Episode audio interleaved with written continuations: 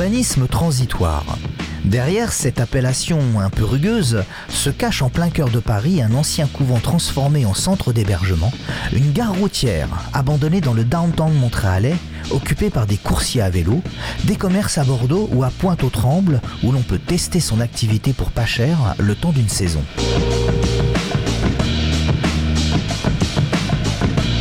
S'agit-il d'une simple mode ou l'urbanisme transitoire peut-il s'inscrire durablement dans la fabrique de la ville? Si l'occupation temporaire ou transitoire se déploie principalement dans les métropoles, à quoi peut-elle servir en région, loin du cœur des villes?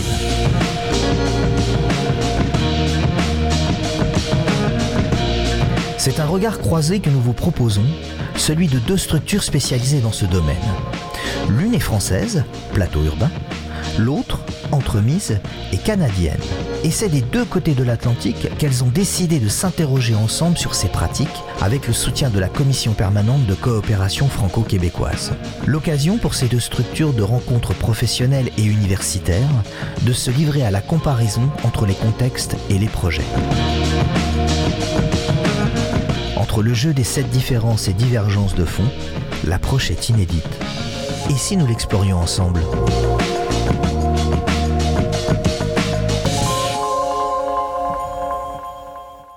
Aujourd'hui, euh, on s'est réunis pour un panel euh, international sur l'urbanisme transitoire. Donc, l'urbanisme transitoire au service des tiers-lieux, une étude comparative. Euh, puis, aujourd'hui, on a le plaisir d'accueillir nos homologues français plateau urbain. Donc, je laisserai peut-être nos homologues se présenter avec le micro. Bonjour, moi je m'appelle Mathias Rouet, je suis directeur des études à Plateau Urbain, donc une coopérative d'urbanisme solidaire et d'occupation temporaire et transitoire. Voilà. Et Arthur Lemoigne, du coup, bonjour à, bonjour à tous et à toutes. Euh, responsable études chez Plateaux Urbains. Je travaille notamment sur les questions du coup des espaces euh, commerciaux et sur la préfiguration d'un quartier entier du coup dans le 13e arrondissement de Paris. Mais je fais aussi partie du coup de la foncière solidaire euh, basse commune qu'on a co-créée avec une autre structure. voilà. Bonjour, moi c'est Philémon Gravel. Je suis euh, directeur général et cofondateur d'Entremise, un organisme à but non lucratif, mais surtout une entreprise d'économie sociale en aménagement qui euh, développe et met en œuvre des projets d'occupation transitoire à Montréal. Et finalement, allô? Euh, donc, ben moi, c'est Francis Durocher. je suis architecte et directeur des projets chez Entremise. je pilote plusieurs projets, dont le 505 de Maisonneuve, qui est l'ancienne gare d'autocar, euh, l'église de Grande-Rivière en Gaspésie, euh, le projet Courte Pointe, qui est un projet commercial dans Pointe-aux-Trembles. Et voilà.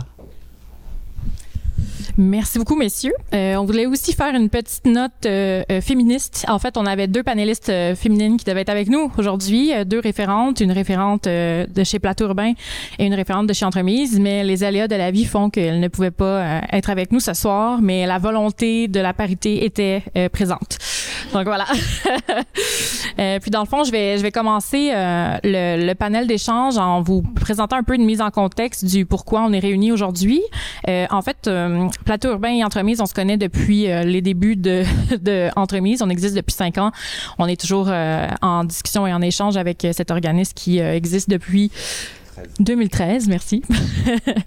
euh, puis c'est ça, en fait, euh, euh, l'année dernière, on a postulé pour un, une demande de financement pour un échange euh, professionnel entre nos deux entités avec la coopération France-Québec. puis dans le fond, ça c'est un, un soutien là, financier de nos deux ministères des Relations internationales respectifs. Donc dans le cadre de la coopération France-Québec, là, on peut se permettre de faire ces échanges-là, puis de d'apprendre de part et d'autre selon nos, nos expertises, nos expériences et les projets qu'on met donc, c'est le cadre un peu de, de cette rencontre. Puis, en fait, je voulais juste euh, euh, mentionner aussi que euh, en octobre, on est allé, entremise, fait un voyage à Paris pour aller voir les projets de plateau urbain avec Arthur et Mathias. Puis c'est ça, on a visité plusieurs projets, puis on, on va, on souhaite justement faire un, un livrable qui va pouvoir être partagé publiquement suite à la fin des échanges, donc suite au, au, à la fin du voyage de plateau urbain à Montréal. Donc, ça pourrait être partagé. Donc, pour les intéressés, restez à l'affût. vous pourrez avoir ce type d'informations-là. puis également, on a fait à Paris, aujourd'hui, une des formes de communication là, sur ce partage-là, c'est cette conférence ou ce panel, mais on a également fait un podcast ou un balado, en fait, à Paris. Puis ça aussi, ça va être diffusé. Puis le balado, c'était plus une introduction d'échange entre les deux euh, organismes. Donc, on a vraiment expliqué nos deux fonctionnements, euh, que ce soit juridique, politique, et puis, euh, dans le fond, pour mettre un peu la base de, ces échanges. Donc, c'est comme une introduction à cette suite qui est le panel d'aujourd'hui. ça aussi, vous allez pouvoir le voir dans nos réseaux si ça vous intéresse. Donc voilà pour l'introduction. Euh, ensuite, euh, on va commencer par une, un regard croisé sur euh, les contextes euh, nationaux respectifs parce qu'on sait que des projets immobiliers, tout ce qui touche à l'urbanisme, l'architecture, c'est vraiment viscéralement lié à l'endroit où ces projets-là se développent. Donc, on va avoir une discussion entre les contextes nationaux montréalais, québécois et parisiens européens. donc, on commencerait avec nos, nos chers homologues de plateau urbain. Ouais. Alors on sait pas trop euh, quel est votre degré de appréhension du sujet, on sait que vous êtes là. Donc euh, quand même ça vous a intrigué. Donc euh, je sais pas, on, va y aller et puis si jamais il y a des, des choses, des termes ou des, des choses qui vous paraissent je sais pas méconnues ou parce que c'est notre jargon d'urbanisme, faut pas hésiter à le dire et c'est bien. donc nous côté Plate Urbain qui est donc qui était une asso, qui est devenue une coopérative, on, va y revenir sur le, le métier en lui-même. Euh, on a été créé en 2013, donc maintenant ça fait quand même un certain nombre d'années que on essaie de d'œuvrer à la diffusion aussi de, de cette pratique-là, qui est l'occupation nous de bâtiments, et qui s'inscrit petit à petit dans une démarche plus globale, qui est l'urbanisme temporaire et transitoire. Euh, on a de la chance, j'ai envie de dire, puisque au fur et à mesure, de la chance et en même temps on a participé, euh, enfin, on l'espère, à la, à la, naissance du sujet et au fait que ça se diffuse. Euh, on peut quand même dire que globalement, le fait que on s'inscrive dans maintenant des, un aménagement, un urbanisme euh, qui intègre la notion de frugalité au sens large, euh, le fait qu'on fasse de plus en plus attention à la question du temps en aménagement, puisqu'on apprend beaucoup à aménager par l'espace, mais peu avec le temps, et donc petit à petit on, on s'inscrit dans la grande famille de, du chrono-urbanisme, donc la façon de vraiment voilà, penser mieux le temps pour mieux ménager les espaces, mieux aménager ou expérimenter. Ça se diffuse de plus en plus. Euh, on, donc ça c'est un peu le, cadre, euh, j'ai envie de dire euh, général, qui favorise l'urba transitoire et ce qui fait que voilà, c'est devenu une pratique quand même de plus en plus étendue. Euh, il y a pas mal de précédents sur la question des espaces extérieurs euh, et de l'occupation des espaces publics. Euh, là, avec la crise Covid, ça l'a quand même pas mal renforcé aussi, faut dire. que ce soit les pistes à vélo temporaires, que ce soit les, terrasses qui ont été aménagées à la place des voitures. Donc, on sent qu'il y a quand même un espèce de terreau là qui se diffuse. Et pour ce qui est de l'occupation de bâtimentaire, voilà, il y, a, quand même un, certain recul avec des expériences qui ont bien fonctionné, dont les grands voisins qu'on a participé à à créer, quoi, à construire. On va, on va revenir pendant 5 ans. C'était 2015-2020. Et j'ai envie de dire, il y a, y a, aussi un, recul qui fait que ces occupations légales, elles sont terminées aussi pour, la, pour un certain nombre. Et donc maintenant, on en a au moins fermé une dizaine, une quinzaine. Et donc ça permet aussi de, de, de ça a conforté, j'ai envie de dire, un certain nombre d'acteurs dans le souhait de s'y lancer en disant, OK, ils sont rentrés, ils l'ont fait, ça a transformé une partie des espaces. Et donc, euh, en retour d'expérience, ça, ça permet de, de, pas mal diffuser, euh, diffuser la pratique. En sachant que chez nous, et en particulier Plate Urbain, notre peut-être spécificité, c'est qu'on a été puisqu'on travaille la question du droit à la ville, le droit à la ville pour les activités qui n'y prennent pas place et aussi pour les, humains, hein, euh, les précaires qui n'arrivent pas à se loger dans le cœur des villes, on s'est retrouvé à être une solution immobilière euh, assez rapidement identifiée en tant que telle. Et donc au-delà d'être, j'ai envie de dire, un acteur de l'urbanisme temporaire et transitoire qui aide à la transformation des histoires, on est, en même temps identifié comme un, un, une solution, alors temporaire, mais pour des acteurs qui n'arrivent pas à se loger euh, en ville. Donc voilà pour peut-être le premier euh, première introduction. Euh, donc derrière ces lieux-là, et ça c'est quand on repense en 2013, quand on a fondé l'association avec les copains de la fac, il n'y avait pas encore la notion de tiers-lieu qui était autant diffusée, le terme d'occupation temporaire en fait on n'y pensait pas encore, mais petit à petit on voit que les lieux qu'on a investis avec cette mixité d'usage là, euh, donc c'est euh, des artisans, c'est des artistes, c'est euh, des entreprises qui arrivent pas à se pouvoir se payer des mètres carrés euh, en, dans la métropole. Euh, c'est des acteurs de la transition, de la culture et donc des, des, des personnes précaires qui ont besoin d'hébergement. Ça a petit à petit fabriqué un espèce de, de, des lieux hybrides, on va dire, en termes de fonction. Et petit à petit, ça a correspondu, en tout cas, avec la définition de tiers-lieu, qui est quand même pas mal répandue en France maintenant. Et ça a rencontré aussi ce deuxième monde. Donc en fait, on se retrouve à être des tiers-lieux en occupation temporaire et ou transitoire quand on, se retrouve à, transformer le projet futur. Et donc il y a un deuxième comme ça écosystème qui est celui des tiers lieux qui est arrivé. Ben, je pense qu'on est en plein dedans ici. Euh, et donc à l'urbanisme temporaire qui s'est diffusé comme une nouvelle méthode d'arriver à avancer quand on sait pas trop où on va, pour expérimenter, qui est plus frugal, euh, qui optimise les temps de la ville, c'est greffé un deuxième champ qui est celui de ces lieux hybrides qui réinventent la sociabilité, une forme de contrat social renouvelé dans ces lieux-là, d'engagement citoyen. Et donc aujourd'hui, on est un peu, on surfe sur une vague qui est celle de, des deux en même temps, y compris politiquement, c'est-à-dire que euh, le gouvernement, à travers ses différentes annonces et ses plans de soutien, soutient les tiers-lieux comme des lieux de euh, relance de l'économie, une économie différente, des lieux du lien social qui, euh, qui prennent le relais en partie des services publics sur certains sites, etc. Donc il y a pas mal d'argent pour les tiers-lieux et ça se diffuse de plus en plus partout dans le pays. Et dans le même temps, l'occupation temporaire, elle, elle est portée plutôt par les villes et la vague verte qu'on a connue l'année dernière au municipal a vachement porté ça puisque ça cadre bien avec leur, volonté. Et donc on a pas mal, pour le coup, de municipalités qui promeuvent des politiques en faveur de l'urbanisme temporaire. Et en gros, c'est toutes les métropoles, puisqu'on a une majorité des métropoles, en tout cas, qui, qui a basculé de ce, côté-là. Donc on a un peu cette, euh, allez, un, agenda, un alignement de planète en fait aujourd'hui, et ce qui fait que au début, on n'était pas très nombreux là-dessus. Aujourd'hui, il y a peut-être une trentaine d'acteurs sur ce champ-là, professionnels du champ. Euh, là, je vous ai mis en, en image des outils, puisque donc, euh, Arthur et moi, on travaille aux études, donc on fait des faisabilités d'occupation temporaire pour d'autres, pas forcément que pour plateau urbain. Donc, euh, quelques exemples. La région Île-de-France, elle a un fonds de soutien aux occupations temporaires. Elle, elle, elle aide les, porteurs de projets à investir. Euh, la ville de Paris a, euh, on l'a aidé à, à l'écrire, fait signer une charte en faveur de l'urbanisme temporaire à tous les grands propriétaires et ou les grands opérateurs franciliens. C'est ce qu'on voit ici. Euh, donc là, il y a une soixantaine d'opérateurs qui ont signé cette charte en faveur de l'urbanisme transitoire, c'est-à-dire dès que j'ai un bien immobilier qui se présente dans une opération qui a un temps de, de, de, de vacances, je me lance dedans. Et donc forcément, quand l'acteur public engage, ben, les autres y suivent. Hein. Donc euh, là, ça s'est été signé au couvent, euh, qui est un couvent qu'on occupe dans le 14e arrondissement ici. Et puis elle porte en, régie par elle-même aussi des occupations. je vous ai mis une image de l'Académie du climat. Il y a une mairie d'arrondissement qui a été vide dans le quatrième suite au regroupement de différentes administrations. Et ben la municipalité, la ville de Paris, a lancé sa propre Académie du climat avec tous les acteurs qui gravitent autour de ce champ-là, avec Yes We Come comme euh, acteur principal. Et on voit bien que voilà, ça cadre bien avec leur euh, engagement politique. C'est lieu de la transition, lieu d'engagement citoyen, en occupation temporaire, une occupation frugale d'un bâtiment. Voilà, on voit qu'on a un alignement comme ça euh, des j'ai envie de dire, des, politiques et de la pratique. Je finirai juste pour dire que dans le même temps, il y a la commande publique qui s'est structurée. Euh, la métropole de Lyon, par exemple, maintenant systématiquement sur tous les fonciers qu'elle acquiert, se demande si oui ou non elle part sur une occupation temporaire. Donc on regarde si le bâtiment, oui ou non, il est, il est viable, est-ce que c'est possible, pour qui, et on l'accompagne là-dedans.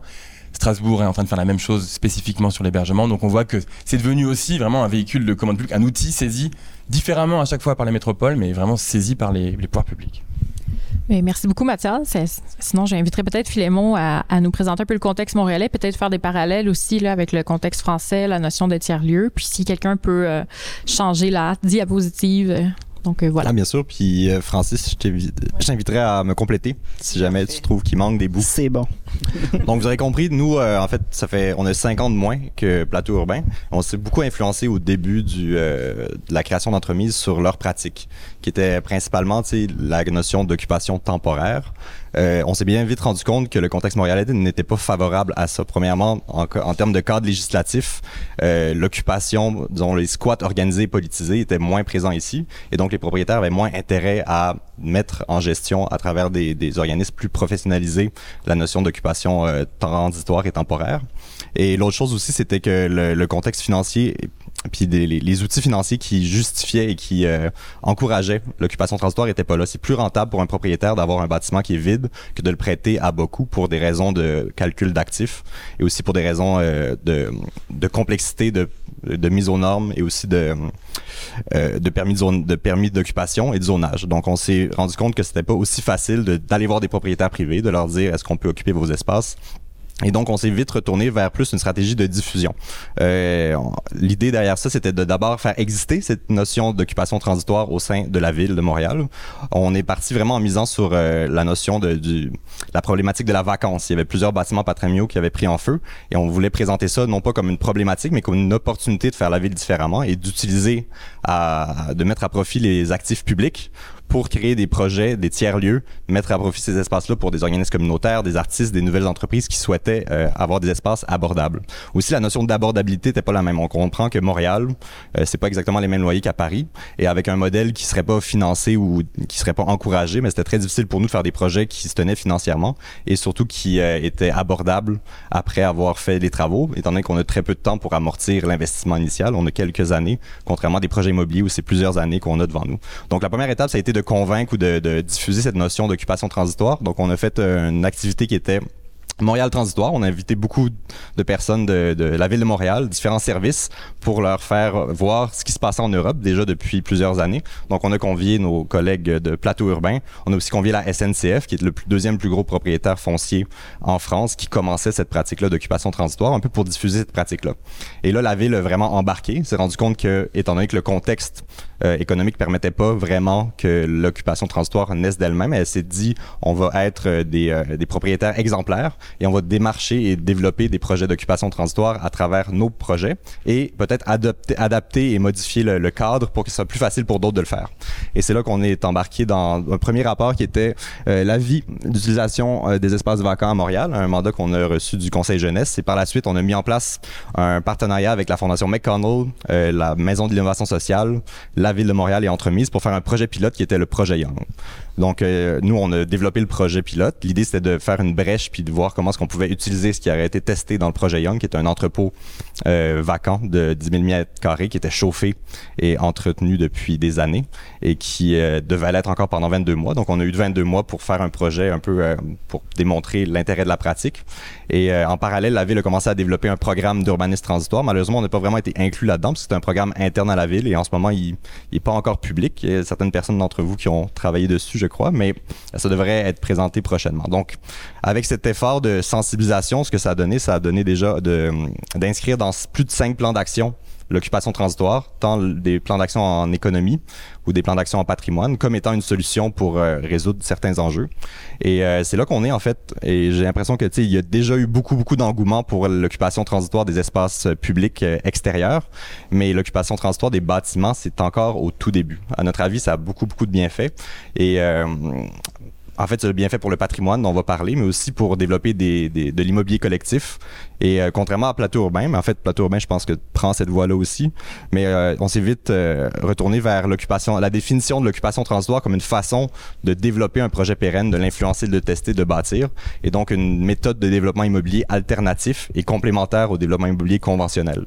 Donc, pour nous, c'est vraiment une façon de faire un projet en misant sur l'existant. Donc, on regarde qu'est-ce que le bâtiment permet à court terme qui serait intéressé à l'utiliser, c'est quoi les forces vives du quartier, puis comment est-ce qu'on structure un projet de quelques années euh, pour euh, pour réussir à finalement développer un projet à plus long terme. Donc, on a la, notion de, de, gouvernance, la notion de financement, la notion de création de communauté, de gestion, tester des usages. Donc, pour nous, c'est vraiment une consultation par l'action, puis ça permet à des gens qui normalement ont pas euh, on sont pas autour de la table quand il y a des grands projets immobiliers qui se font de d'en faire partie comme partenaire de développement mais par leurs occupations ou par leur euh, utilisation d'un espace donc c'est un peu le, contexte je sais pas si tu avais d'autres choses à, ajouter Ouais, ben en fait, il y, a, tout le contexte patrimonial qui a beaucoup changé dans les dernières années. Je pense que le, regard qu'on porte aujourd'hui au Québec sur nos bâtiments patrimoniaux, principalement les bâtiments religieux, euh, ça change. Il y, a, une attention depuis les, les trois, cinq dernières années, euh, particulièrement envers les églises.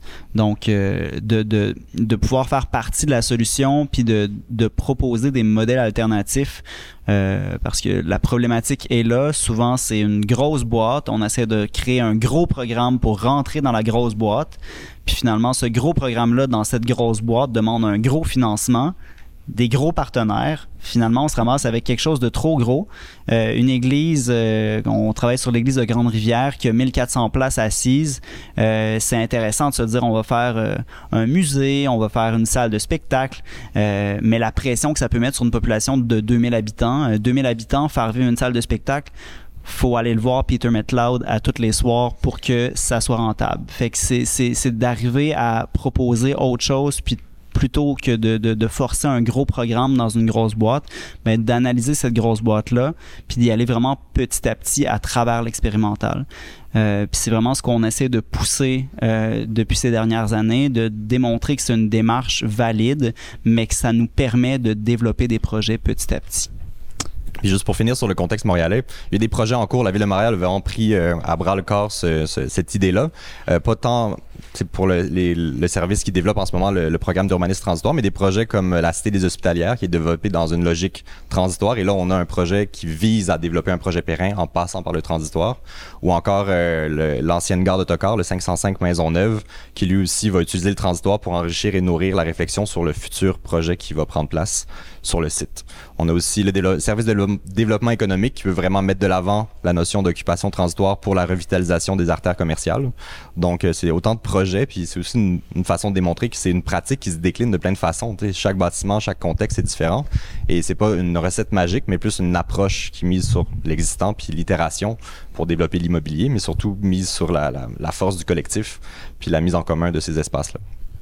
Ben, merci beaucoup, Flémon. Puis sinon, je me, je me permettrais, maintenant qu'il y a eu des présentations de plateau urbain puis de entremises qui sont très, euh, euh, comment dire, métropolo-centristes. Euh, peut-être de, si vous pensez là, d'emblée comme ça, suite aux deux échanges internationaux, est-ce qu'il y a des différences ou des ressemblances notables qui seraient intéressantes à partager avec l'auditoire?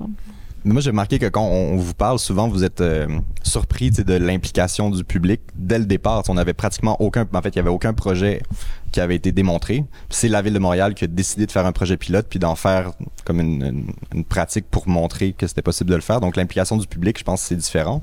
Puis aussi l'autre chose, je pense que nous, on a vraiment plus misé sur la notion du patrimoine comme une façon de requalifier le patrimoine qui, des fois, est laissé pour compte par le marché immobilier conventionnel.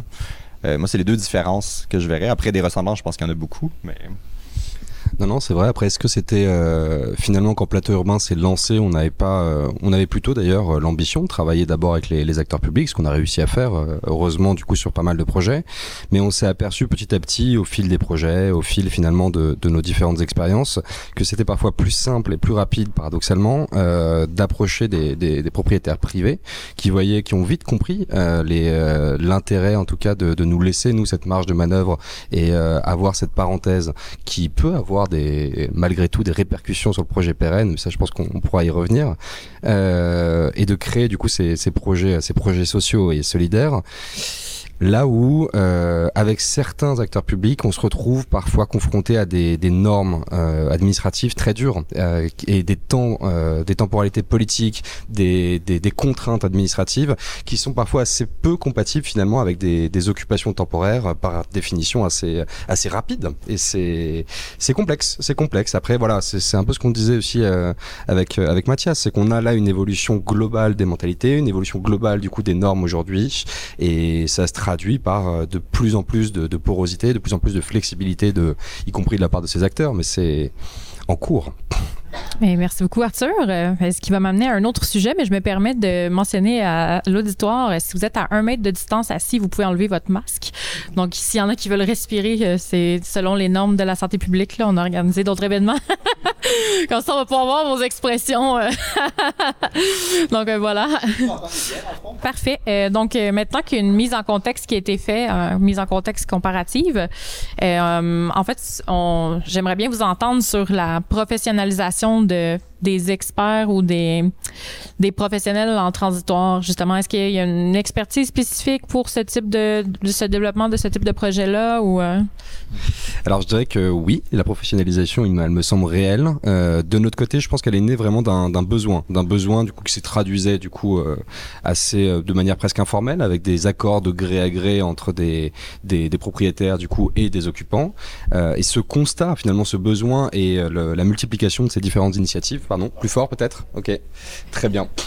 Euh, a conduit du coup l'apparition de, nouveaux professionnels. Nouveaux professionnels parfois dans des acteurs existants. Tu parlais tout à l'heure de la SNCF et très bon, euh, très bon exemple. Grands propriétaires, grands propriétaires fonciers qui s'interrogent un petit peu justement sur les mutations à venir de, ces différents bâtiments et qui du coup va se professionnaliser petit à petit. Et oui, plus fort avec le micro. euh, et qui les mutations à venir du coup sur son sur son foncier et, finalement c'était presque un enjeu vital pour ce grand propriétaire. Aussi le cas finalement de euh, euh, collectivités, de collectivités qui, euh, au sein de villes, au sein du coup de, de différents échelons, on a vu apparaître des services, des services dédiés à l'occupation transitoire, ce qui était une évolution politique extrêmement forte, et de nouveaux acteurs, euh, comme le collectif Souk Machine, ou nous, Plateau Urbain, finalement, coopérative d'urbanisme temporaire, mot qui n'existait pas, ce que tu disais. Et alors, pourquoi? Pourquoi, du coup, euh, finalement, ce, ces, nouveaux professionnels? C'est parce que euh, ce montage, ce montage d'une opération transitoire fait appel à des compétences juridiques, techniques, programmatiques assez variées.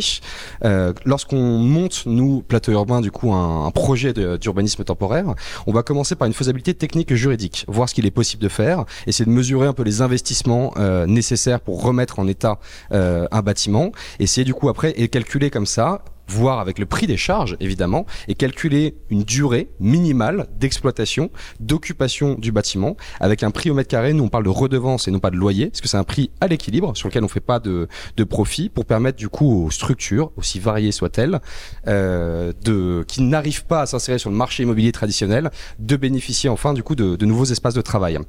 Euh, pourquoi du coup je disais ça? C'est qu'on a on a du coup une compétence juridique qui est nécessaire, une compétence technique, du coup qu'est-ce qu'il faut changer, quel réseau il faut refaire, une compétence programmatique, comment est-ce qu'on va finalement euh, euh, déplacer, choisir du coup ces, ces occupants, et ça nous a amené aussi à un nouveau métier tout simplement. Là on a un premier nouveau métier qui était le cœur de l'activité de plateau urbain, celui de gestionnaire de site.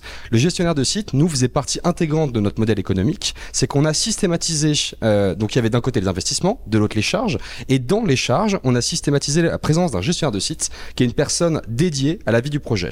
Et cette personne avait un, rôle- assez, assez hybride, assez complexe, qui était à la fois ce rôle du quotidien, gérer du coup effectivement la partie technique, la partie, la partie presque administrative euh, du coup du site, aussi le rôle de programmation et surtout c'était l'âme du projet, faire le lien entre les occupants, euh, favoriser les synergies internes, favoriser du coup les coopérations entre les différents acteurs, mais aussi favoriser les synergies externes encourager du coup le, projet, les liens du projet avec le territoire dans lequel il s'insère.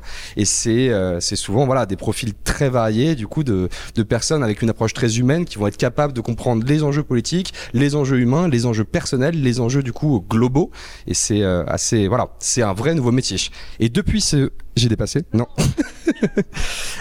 Donc on est parti effectivement de ce premier métier, très opérationnel, euh, très centré finalement sur la gestion euh, d'un édifice, d'un bâtiment, d'un projet en soi, et la multiplication finalement au gré des années, du coup des projets, a construit une forme d'expertise, et c'est ce que disait Mathias, nous on fait partie du coup des études de plateau urbain, et on a, euh, on a réussi aujourd'hui du coup presque à dézoomer notre action et à pouvoir proposer un accompagnement, un accompagnement stratégique du coup à des propriétaires qui souhaitent avoir euh, développé une offre euh, d'urbanisme temporaire, là où nous on peut pas forcément prendre en gestion l'intégralité des bâtiments vides de France. Euh, mais euh, oui, c'est ça, c'est pas forcément la, notre notre objectif. Euh, mais c'est aussi du coup un, changement d'échelle. C'est que là on parlait du bâtiment, mais c'est ce que tu soulignais Mathias, euh, la possibilité d'accompagner aujourd'hui des métropoles. Du coup, et c'est assez fou finalement comme évolution, c'est euh, la métropole de Lyon qui sur tout son territoire va réfléchir du coup à la, aux manières, aux différentes manières de systématiser l'occupation transitoire pour avoir systématiquement du coup une expérimentation dont on connaît pas forcément du coup voilà sans avoir d'objectif euh, direct et avoir cette réflexion euh, à de nouvelles échelles. Donc il y a aussi Lille, effectivement, Lille qu'on accompagne aussi, qui cherchait du coup alors là à avoir de vrais démonstrateurs, des vrais démonstrateurs qu'on accompagne du coup pour créer sur l'ensemble du territoire de nouveaux, des nouveaux sites euh, d'occupation, avec l'idée du coup que ça euh, fasse germer peut-être de nouveaux projets et euh, cet effet presque vertueux de développement, de développement territorial. Voilà, je sais pas si tu voulais compléter. Un minimum. Euh, alors, c'est pas non plus encore complètement diffusé dans, dans les services, c'est-à-dire qu'à Lyon, il y a une personne pour toute la métropole qui est là-dedans, là-dessus. À Paris, il y en a deux, et à Lille, il y en a zéro pour l'instant. Donc, c'est vrai que, c'est-à-dire que c'est des gens qui viennent de l'éco, du Par contre, le vrai défi, c'est les gens du, du service patrimoine. C'est ceux qui avaient une habitude de gérer les bâtiments d'une certaine façon ou de les mettre à plat euh, dans un certain nombre de- d'autres cas, et dans lesquels tout d'un coup, euh, voilà, c'est un nouveau métier, nouvelles habitudes, et donc il y a un, un- un travail de formation, et c'est c'est effectivement là qu'il y a des nouveaux outils et une nouvelle façon de travailler, j'ai envie de dire, qui se construit aussi euh, en, en particulier. Le lien avec ces nouveaux outils, la charte que tu présentais tout à l'heure. Voilà. Euh, quoi rajouter? Ben déjà, tout ce qu'ils ont dit s'applique aussi à nous, pour la notion des, métiers qu'on a développés à l'intérieur de ça. Euh, mais si je pourrais rajouter, on s'est vite rendu compte que l'immobilier, c'est quelque chose de très sérieux et les gens qui le font se prennent très au sérieux souvent. Et la notion sur laquelle se base la, la force de l'occupation transitoire, c'est l'informalité. Donc, réussir à légitimer cette informalité-là, je pense que c'est là qu'est la clé pour des projets collectifs, des projets intéressants, des tiers-lieux qui vivent. Mais pour ça, il faut pouvoir parler le langage de l'immobilier pour convaincre un propriétaire ou un, un acteur public que c'est légitime et c'est important. Et c'est sûr qu'un groupe d'artistes qui va quémander un bâtiment vacant à un propriétaire public se fait, se fait vite revirer de bord. Et c'est là que je pense que la professionnalisation de l'occupation transitoire est importante pour parler le même langage et surtout pour rassurer les propriétaires puis organiser euh, tout le, projet d'occupation transitoire pour qu'il soit euh, qui, informe et qui nourrisse la démarche du projet périn parce que c'est aussi ça l'intérêt pour nous c'est de développer ou avoir un impact sur le projet périn euh, ce qui est vraiment un métier intéressant ou une pratique intéressante c'est que ça touche à plein de domaines et on a vu différents projets comme Communant en, en, en Belgique c'est principalement des juristes qui ont formé ça. À Plateau Urbain c'est euh, des géographe. Ici, moi, je fais une formation architecture, aussi euh, des gens en communication ou en patrimoine. Donc, euh, différents métiers peuvent s'approprier ce, ce, ce domaine-là. Mais ce qu'il faut comprendre, c'est que c'est tous les différents domaines associé à l'immobilier, soit la promotion immobilière, aller trouver le bâtiment, aller convaincre un, propriétaire, la notion de professionnel en architecture, évaluer les travaux, faire des propositions d'aménagement, la notion de gestionnaire immobilier, gérer le bâtiment pendant l'occupation, la notion qui est nouvelle puis que j'adore, celle du référent que nous on appelle ou le gestionnaire de site, qui est ce super concierge au service du projet collectif qui favorise les liens puis qui crée une vie et qui justement crée cette informalité là et doit aussi la monitorer, la, la documenter. Et finalement, ben c'est la planification du projet Périn euh, en fait aussi partie. Donc, c'est un métier assez varié. Et euh, moi, je suis aussi d'accord que le référent, c'est, à mon avis, un des métiers du, les plus intéressants du 21e siècle. Parce que, non, mais sincèrement, ah, ça me fait penser à mon école quand j'étais petit. Il y avait un concierge qui était comme cette personne qui représentait le bâtiment, qui installait quand il y avait un souper de Noël, une activité de Noël, mais qui connaissait toute la réparation de chacune des fenêtres, qui était des fois le confident. Malheureusement, c'est tous ces métiers-là de concierge unique par bâtiment ont été remplacés par des firmes qui gèrent les, les, bâtiments. Mais pour, le, pour la notion de l'immobilier collectif, je pense ce rôle-là de référent, de facilitateur, quelque chose, quelqu'un qui rend l'espace autorisant, qui permet à cette collectivité d'occuper et de gérer un bâtiment. Euh, je pense que c'est euh, un des, plus beaux métiers euh, qu'il peut y avoir. Malheureusement, je le joue pas encore, mais je suis très jaloux de mes collègues Marie, entre autres, qui le fait à, la Cité des Hospitalières. Ça a l'air d'un sacré défi, mais c'est vraiment intéressant. Comment faire naître cette informalité-là, puis transformer ça dans un projet immobilier sérieux et pertinent pour la suite. As-tu d'autres choses? Non. Ben, ben, oui, oui et non, dans le sens que, je pense que les, pratiques, les pratiques, euh, disons, les métiers libéraux sont appelés à changer. faut avoir un regard là-dessus. Euh, moi, je me suis joint entre mises parce que j'avais pas envie de faire des condos toute ma vie. Puis c'est ce que le métier d'architecte au Québec m'offrait. Puis c'était, un peu plate, c'est un peu dommage, mais c'est ça.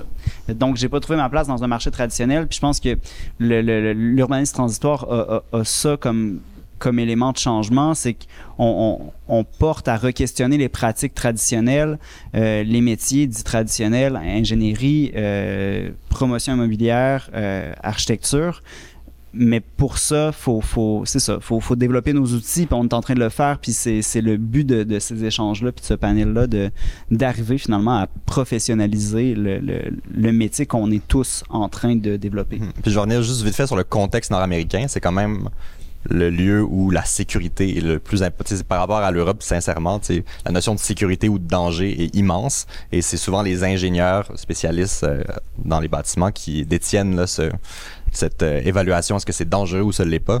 Puis par exemple, à la Cité des Hospitalières, la première chose qu'on nous a dit au service de la gestion mobilière, c'est que ça va prendre 10 millions de travaux et 10 ans, vous pouvez pas rentrer dedans, vous allez être immolé par le feu si vous passez la porte.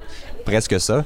Puis étant donné, puis là, c'est sûr que les, les, élus et les directeurs du, en charge de développer le projet, qui sont pas des experts, qui se font sublimer par un langage technique et, et, incompréhensible, mais qui, pour lequel ils comprennent juste que c'est dangereux puis il n'y a rien à faire. Mais c'est ces gens-là, puis ça se déconstruit. La sécurité, c'est pas une switch, c'est pas sécuritaire ou ça ne l'est pas, c'est un spectre. Puis le code du bâtiment, c'est un texte de loi qui s'interprète comme n'importe quel texte de loi. Et euh, je pense que notre, notre compétence en, architecture, puis à, de pouvoir convaincre, décortiquer, aller trouver d'autres expertises, puis faire une contre-expertise de ce qu'on nous dit. Parce que tous les bâtiments qu'on a occupés, ça a commencé par vous pourrez pas, c'est dangereux, il y a des millions de mises aux normes, puis c'est impossible de l'occuper. Des bâtiments qui étaient occupés deux ans plus tôt, tu sais.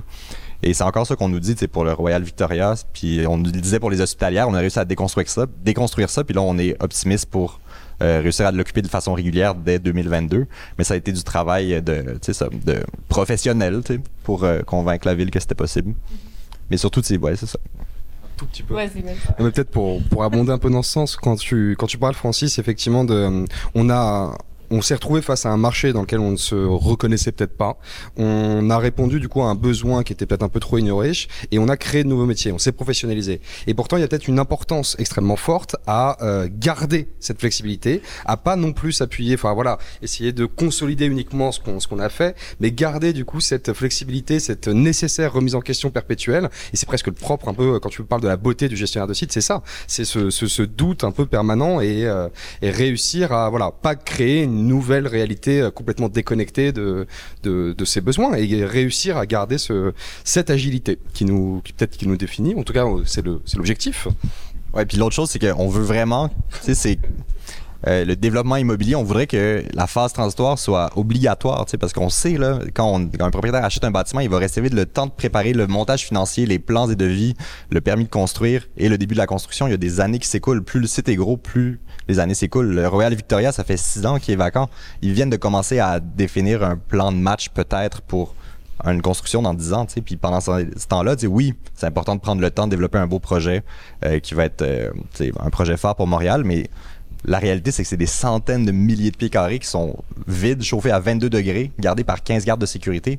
Puis on parle de salles de bal, des chambres, des morgues, des, des, des verrières, puis tout ça, tu sais, c'est vide depuis 6 ans. Il y a aussi un constat à faire, c'est inacceptable, puis que le transitoire devrait être inclus dans les enveloppes de développement immobilier, puis considéré tel que l'étude des sols par les ingénieurs ou la, préparation du, concept ou le montage financier. Le transitoire, ça peut être une de ces étapes-là ça devrait l'être. Puis pour ça, il faut se professionnaliser puis se faire valoir comme étant une des étapes euh, incontournables. Puis je pense que ça va l'être à m'amener. Trois, trois... trois secondes. Trois secondes. Euh, non, je voulais juste souligner peut-être une différence du coup, et euh, sans doute qu'il y a des architectes dans cette salle. généralement, ça attire. Levez la main. Non, c'est blague. Euh, moi, je dirais, c'est une différence là, de, du coup, de, de métier ou de la façon d'avoir à apprendre le métier, que les architectes sont quand même pas au cœur du tout de notre pratique à plateau urbain et en général de l'occupation temporaire en, en France alors qu'ils s'y intéressent beaucoup. Il y a un peu une disproportion entre tous ceux qui s'intéressent et qui veulent en faire et une déception quand on voit la place de l'architecture dans le montage des projets d'occupation temporaire. Parce qu'en vrai, il y en a hein, à plateau urbain, mais ils font très peu d'architecture, puisqu'en fait le montage des projets et quand voilà c'est notre métier pour le coup, c'est faire des modèles économiques, savoir s'ils roulent ou pas, euh, faire des modèles de gestion, qui est gestionnaire de quoi, de gouvernance sur les sur les sites, contractualiser, imaginer quel contrat juridique, etc. Donc, vous voyez, toujours pas d'architecture. Euh, faire de l'ingénierie bâtimentaire, réglementaire, accessibilité, etc. Et finalement, les bâtiments, ils sont déjà faits. Donc, il y a de la mise en sécurité, mise aux normes, etc. Mais c'est un peu frustrant. Donc, on a pas mal d'archis qui viennent en disant, je vais faire plein de choses. En fait, nous, on veut faire des interventions les moins chères possibles, les plus minimales, euh, pour avoir toujours des espaces de travail très peu chers et où la mise en sécurité pour, pour, que ça fonctionne bien. Donc, juste, le, juste sur le métier d'architecte, ça peut être un peu frustrant parfois. Euh, donc, la permanence, c'est une façon de réinventer ça, je pense, sur site, quand on on est dans, de la, dans du transition, dans du transitoire, mais c'est un peu moins le cas chez nous. Euh, voilà. Mais là-dessus, je, suis pas d'accord avec toi. Parce que pour, pour moi. chez nous. Mais, mais, mais pour moi, c'est ça le métier d'architecte. Ça, ça, ça, ça, ça devrait être ça ça a déjà été ça. Puis je pense que, bref, l'implication dans toutes ces étapes-là faut, faut réapprendre ce qui est vraiment, réellement le métier d'architecte dans nos sociétés. c'est magnifique. Moi, je suis aussi pas du tout d'accord. Mais, non, pas, pas du tout. mais, mais tu sais, je m'accomplis complètement. C'est sûr que j'ai pas le saut, mais j'ai une formation en architecture, puis je m'accomplis, tu de miser sur l'existant des gens, en plus, qui peuvent s'approprier un espace, voir qu'est-ce que permet un espace, comment on peut le réaménager à moindre coût, utiliser les matériaux de construction issus du réemploi, des activités de co-construction. C'est tellement stimulant pour le design, puis à mon avis, c'est vraiment une part de l'architecture qui est ô combien stimulante par rapport à faire des piscines de condo à brossard, tu sais, comme ça arrive souvent, tu sais. c'est ça. Parfait. C'est pour ça qu'on apprend à l'école, tu sais. Puis malheureusement, les architectes, on est formés pour attendre que le client nous appelle, mais on a tous les outils pour être développeur. Tu sais, on peut penser à un projet, on peut faire le montage financier, gérer le projet, présenter ça à une banque pour le faire financer. Tu sais, on a tous ces outils-là, puis euh, Je dis pas que c'est pas intéressant pour les architectes. Hein. Je dis que. Non, mais c'est bon. Je, je- Mais- je dis- je dis Mais- que les études peuvent te, te préparer à autre chose et finalement ça peut, il peut y avoir des déceptions dans, dans la réalité du métier qui est, qui est assez peu. Ouais, c'est ça. Peut-être pas, mais, euh, mais on comprend qu'il y a des différences. Euh, profil plus promoteur immobilier chez Plateau Urbain, plus architectural chez Entremise. On pourrait dire Oui. ça comme ça? Parfait. Euh, mais sinon, en fait, suite à la présentation de la mise en contexte puis de la professionnalisation de la pratique, on voulait savoir s'il y avait des gens qui avaient des questions dans la salle. Ce serait la petite coupure entre les deux sections. Donc, s'il y en a qui ont des questions là, par rapport au contexte, par rapport à ce qui vient juste de se dire sur la notion d'architecture ou d'urbanisme, vous pouvez lever la main, puis... euh, Faites des commentaires ou des réflexions. oui, aussi. Oui. Donc, en fait, ma question euh, euh, tourne autour plutôt du logement. Vous avez parlé, euh, ben, puis à Plateau Urbain, peut-être plus en particulier, vous avez parlé dans votre introduction que vous intéressiez au logement, puis à la façon dont on pouvait justement lier vos pratiques de transitoire à du logement. À Montréal, au Québec, il y a une crise du logement sévère, grave en ce moment, et on n'en parle pas assez. Et je me demandais si vous pouviez nous, nous- nous parler un petit peu de, de, de cette branche plus logement de votre pratique, et puis ça peut, ça peut, ça peut nous intéresser et voir comment on peut l'appliquer peut-être ici aussi au Québec. Non, Voilà. c'est vrai, on n'en a pas, pas beaucoup parlé là, effectivement, alors que c'est c'est quand même pour le coup une de nos lignes directrices. Enfin, Plateau Urbain s'est créé du coup sur l'idée du droit à la ville, sur l'idée du coup effectivement d'avoir cette euh, une place aux personnes qui n'en trouvaient plus, qui étaient en grande précarité. C'est valable du coup pour les acteurs économiques dont on a parlé, c'est les associations, c'est les entreprises, c'est les jeunes entreprises. Enfin voilà, c'est finalement euh, ces artisans qui, qui ne trouvent plus leur place, qui ne trouvent plus de locaux euh, pour pouvoir s'exprimer, travailler sereinement. Mais c'est évidemment valable aussi du coup pour un grand nombre de personnes euh, du coup à la rue. Et c'est pour ça que nous on fonctionne quand on récupère un bâtiment. On alors il y a une typologie de bâtiment. Il est parfois difficile de transformer par exemple des bâtiments tertiaires en logements, surtout pour une occupation temporaire. Par contre, dès qu'il est possible euh, d'intervenir et de créer des, logements, nous on travaille avec euh, un panel de, de, de partenaires, dont l'association Aurore notamment, qui en France est une association d'utilité publique qui est spécialisée du coup dans l'hébergement d'urgence. Et on installe du coup des, via Aurore euh, des centres d'hébergement d'urgence qui peuvent concerner des publics très variés. Ça peut être, euh, ils ont déjà installé du coup des des, euh, des, euh, des centres pour jeunes travailleurs migrants, pour femmes et pour femmes isolées, pour pour finalement des personnes âgées qui étaient à la rue. Et le le défi dans ces cas-là, c'est vraiment de réussir à créer des interactions euh, entre ces personnes qui vivent directement sur le projet et les personnes qui viennent y travailler. Et c'est tout l'enjeu, et c'est pour ça d'ailleurs, c'est dans ces cas-là que euh, la présence d'un gestionnaire de site ou d'une gestionnaire de site est primordiale. Elle est structurante du coup pour le, le développement de tout ce projet-là. Et essayer d'avoir ces synergies, euh, ça dépasse, je dirais, les collaborations purement professionnelles. C'est remettre de l'humain du coup et recréer quelque chose du coup qui, qui fait vraiment sens dans, dans nos villes. Mais si je peux faire un complément d'information, euh, à la ville de Montréal, il y a déjà des gestionnaires euh, qui font du temporaire euh, d'hébergement. L'exemple, ce serait Hôtel Dieu, où ils ont accueilli des, des itinérants où je pense qu'ils sont encore en train de non, pas Royal Victoria, à Hôtel Dieu, actuellement, oui. Royal Victoria, Hôtel Dieu, Place du Puy, avec la COVID, ça a accéléré les choses, mais il y a des. C'est pas des. C'est pas un entremise qui fait ce type de projet-là, mais il y a des. les autorités euh, euh, municipales le, le font. Donc, il y a quand même ça qui est intéressant. Mais après ça, le professionnaliser pour le décupler dans d'autres sites, ça, à, à notre connaissance, il n'y a pas personne qui a cette euh, expertise-là. Non, puis le contexte est très différent. euh, eux, eux euh, les, euh, en, France, ils ont, ils ont des, outils légaux. ils ont des outils légaux comme la convention d'occupation précaire. Ici, c'est la régie du, logement qui, qui gère lorsqu'on habite un lieu. Et c'est très difficile de mixer ça en termes de tout ce que ça implique comme droit. Puis c'est magnifique, il y a plein de droits associés à quand tu occupes un espace depuis 30 jours, tu y as droit et tu peux faire euh, recours à la régie pour euh, le revendiquer. Mais par rapport à l'occupation transitoire, on ne sait pas exactement quelle va être la suite. Ça peut être difficile pour la négociation avec le propriétaire pour la question du logement en tant que tel. Après ça, à mon avis, tout ce qui est d'hébergement d'urgence, des personnes euh, marginalisées, je pense qu'il y a un gros potentiel. On va essayer de le tester à la Cité des Hospitalières, mais c'est très difficile aussi parce que, si on parle de normes de sécurité, euh, souvent des programmes de financement viennent avec un, immense cahier des charges pour savoir de quoi peut doit avoir l'air une chambre pour pouvoir recevoir un, certain, de l'hébergement ou même pour la financer.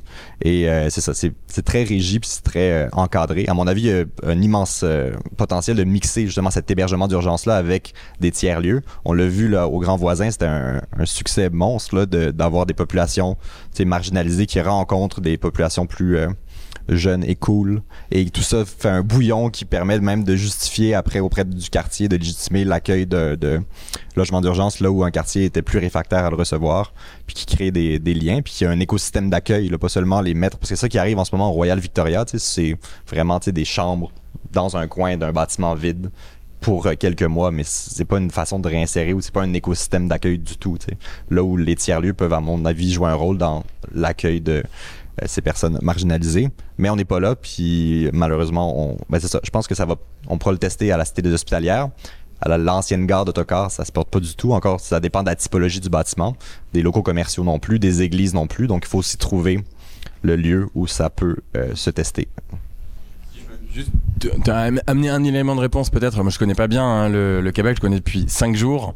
Mais euh, en, France, il y a le droit au logement opposable qui a été voté, ce qui fait que l'État est en obligation de loger euh, les gens euh, à la rue. Et donc derrière, puisqu'il est en obligation, ça veut dire que c'est froid, plus froidement hein, euh, comme explication, qu'il met les gens dans des hôtels. Et donc il paye des chambres d'hôtel. Une chambre d'hôtel chaque nuit, c'est cher. Et donc l'État, à travers l'association, finalement, a de l'argent pour réaménager des bâtiments, y compris si ça s'amortit sur un an ou deux ans ou trois ans. Et donc l'occupation temporaire est devenue une, une opportunité en fait, avec des modèles économiques derrière pour pouvoir loger euh, les personnes qui en ont besoin en urgence, effectivement avec des publics très très différents. Donc effectivement derrière il y a aussi euh, une explication un peu systémique et une prise en charge des modèles économiques, des acteurs qui sont très, très structurés, la Croix-Rouge, euh, la, Fondation Abbé Pierre, enfin on en a pas mal aussi derrière, mais qui sont effectivement aussi derrière, qui, ont leur, leur argent et leur investissement grâce au droit au logement. Et pourtant, on peut peut-être quand même juste le dire, mais c'est malgré ça, on n'y arrive pas toujours. Enfin, c'est parfois du coup les normes sont trop difficiles et un peu voilà, c'est que euh, peut-être qu'il y a un terreau qui rend ça possible, mais pas toujours. Et on essaye systématiquement, ou quasi systématiquement, mais c'est voilà, c'est pas toujours faisable. Génial. On a une autre question. Ben, en fait, c'est pas une bonjour, c'est pas une question, mais c'est un commentaire. C'est qu'il existe un modèle au Royaume-Uni de property guardianship qui est en fait l'occupation temporaire de bâtiments patrimoniaux par, ben, en logement, des, locataires qui sont, puis c'est pas nécessairement des populations précaires qui nécessitent des soins euh, de première ligne. On a pris l'exemple de, de, soins d'urgence puis de services qu'offre la Croix-Rouge, mais il existe aussi des modèles pour euh, des personnes qui ont, disons, euh, qui souhaitent avoir un mode de vie alternatif, qui sont gardiens d'un bâtiment patrimonial, qui résident et qui il y a des organisations et des, entreprises là, qui, ont, qui, qui, ont des contrats avec, des euh, propriétaires fonciers, propriétaires de bâtiments patrimoniaux qui sont vacants ou en tout cas qui n'ont pas, euh, dont la vocation future est pas, pas déterminée et qui les mettent à disposition de locataires pour, pour des, des, des, En fait, bon, ils ont très, très peu de, préavis là, pour quitter l'hébergement, mais il existe quand même ce modèle-là. Donc, je me demandais si ça existait en France. Je, sais qu'ici, enfin, je pense pas que la loi, notre système euh, législatif complexe le permettrait, mais c'est quand même un modèle qui existe. Alors ça existe, mais c'est pas nos copains. Euh, ça s'appelle la sécurisation par résident et c'est un peu ce contre quoi on essaie de lutter, c'est-à-dire qu'ils euh, se positionnent effectivement, euh, c'est des entreprises euh, qui ont des actionnaires et qui effectivement marchandisent, enfin utilisent des logements. Alors ça peut être par exemple des personnels détachés, je sais pas, mettons vous êtes infirmière, on vous envoie dans une autre ville pendant infirmier ou infirmière, on vous envoie dans une autre ville pendant un mois, du coup pof. Et donc c'est des publics dits stables qui sont facilement effectivement qui vont venir garder un bâtiment et voilà. Bon, c'est pas pour ça qu'on a fait ce métier là mais ça existe aussi. Et c'est des gens qui viennent souvent du milieu de la sécurisation. C'est des gens qui faisaient des alarmes, qui faisaient euh, du, du gardiennage par maître chien. Je pense à quelques sociétés et qui se mettent effectivement à sécuriser les bâtiments puisqu'ils voient qu'on le fait. Donc ils ont essayé de nous rapprocher plusieurs fois pour faire des, des montages communs. Euh, mais la finalité de leur action, c'est de euh, donner de l'argent aux personnes qui sont actionnaires dans leur société. Donc bon, c'est pas, pas le même que nous quoi. Mais ça existe, hein, ça existe. Mais c'est pas encore très diffusé quand même. Ben, merci beaucoup. On a des, un auditoire très averti. Euh, puis en fait, maintenant, je, euh, si vous avez d'autres questions, on va avoir un, autre moment là, de, de questions. Fait que je vais enchaîner avec euh, la seconde partie du panel. Là, ça va porter spécifiquement sur les projets. Donc, euh, peut-être que ça va interpeller directement là, certains d'entre vous. Euh, en fait, on l'a divisé en trois thématiques. La thématique des projets en région, région rurale, ou en fait, vous, vous dites région, oui? Dans la ruralité. la ruralité. Euh, la deuxième thématique, c'est les projets euh, patrimoniaux, donc euh, les projets transitoires euh, patrimoniaux. Puis la troisième thématique, c'est les projets euh, transitoires commerciaux. Euh, donc, euh, en fait, euh, la, la discussion porterait sur euh, quelles sont les particularités et les défis euh, de- du développement ou de la mise en œuvre là, des, des projets euh, transitoires. euh, euh, en région ou dans les zones rurales. Puis dans le fond, euh, je, je pense que Francis, tu pourrais commencer. Ah ouais? Ok, parfait. Ah oui. Ah pardon. Ouais. Donc ce serait plateau urbain si je me trompe pas. Ah, Ok, oui, parfait. Pardon. Alors, effectivement, du coup, les projets dans un contexte foncier détendu, euh, comme tu l'as dit euh, tout à l'heure, Marie-Josée, nous on est quand même assez métropolo-centré, donc c'est pas non plus notre spécialité du tout. Euh, Plateau urbain, on s'est créé du coup sur euh, justement sur ces zones il y avait une difficulté d'accès au foncier, avec une vraie pression foncière et où il y avait cet enjeu du droit à la ville qui était, euh, qui était extrêmement fort. Euh, face à ça, néanmoins, on a un besoin, notamment aujourd'hui, qui est de plus en plus flagrant euh, dans ces zones détendues, dans toute leur euh, diversité.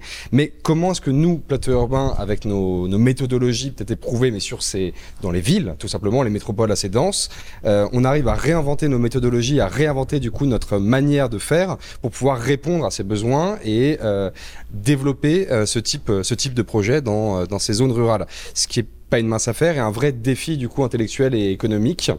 Euh, pourtant, il y a, y a des forces. Il y a des forces sur lesquelles on peut s'appuyer. C'est un peu la définition, mais il y a un foncier qui est très disponible, qui est pas cher. Il y a du patrimoine du coup aujourd'hui, du coup qui est qui est présent dans ces espaces, qui parfois d'ailleurs est pas forcément en bon état et c'est des vrais marqueurs territoriaux qu'il faut essayer du coup d'aller d'aller préserver. On a euh, une idée aussi qui a fait son chemin, c'est que euh, justement ces espaces hybrides, ces espaces à vocation sociale, ces tiers-lieux, quel que soit finalement le, le nom qu'on leur donne, peuvent euh, servir à à finalement atténuer euh, un manque de, relais de, l'offre publique, notamment une désertification des activités économiques, de certains services. On pense du coup à l'éducation, on pense à la santé, du coup qui qui sont évidemment pas présents dans, du coup dans tous les villages. Euh, et comment est-ce qu'on arrive à répondre à ces besoins à ces besoins concrets exprimés du coup par un territoire? Ça peut être une piste de réponse. Euh, et finalement, il y a aussi du coup cette idée que Aujourd'hui, avec les, c'est peut-être un des points positifs, il n'y en a pas beaucoup, mais avec les différentes pandémies que nous avons connues et que nous connaissons toujours finalement, euh, on a une habitude de travail qui a, qui, alors qui, qui existait évidemment bien avant, mais qui est quand même devenue bien plus structurante, qui est le télétravail. Le télétravail, la différence entre visio et présentiel, qui était quelque chose qu'on ne précisait pas au, au préalable, euh, mais ça peut être vu comme un, atout pour ces, espaces qui sont bien plus éloignés du coup de ces centres-villes, de ces centres-villes denses, mais qui offrent une qualité de vie supérieure. Euh, comment du coup est-ce que ces espaces peuvent se servir du coup de cette, euh, évolution du télétravail pour pouvoir redevenir attractifs? Une fois qu'on a dit ça, euh, l'occupation temporaire euh, aujourd'hui, ça peut être un moyen très rapide d'intervenir sur ces espaces, d'avoir du coup une intervention, euh, de répondre à des besoins concrets, sans forcément attendre du coup un mécène, trouver un, modèle économique. euh. Bon, un modèle économique du coup. stable, ce qui est, assez dur dans ces zones. Euh, et on a nous un exemple notamment du coup qui est le- l'exemple du coup à Plouinec donc euh, je sais pas si vous si vous situez on est à l'ouest très très à l'ouest du coup en France du coup dans bah, la région la plus à l'ouest euh, finalement de, de la France qui est la Bretagne. Euh, donc là on est à la pointe euh, la pointe euh, juste à côté de la pointe du Raz donc au bout du monde hein, de cette de cette Bretagne.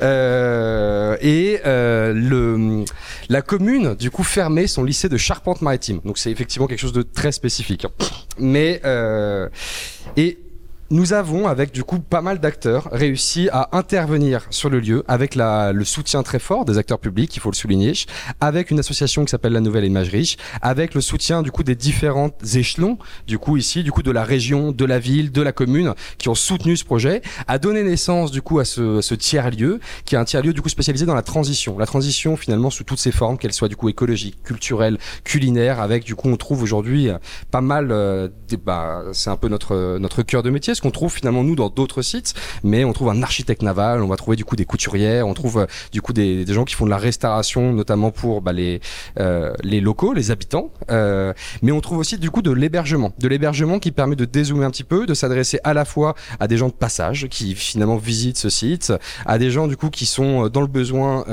localement, mais aussi du coup à des touristes qui vont pouvoir du coup intervenir. Euh, qui vont pouvoir du coup bah, venir visiter ce, cet espace qui est euh, très particulier et, et, assez, assez détonnant quand on est habitué justement à ces tiers-lieux euh, de zones de zone dense.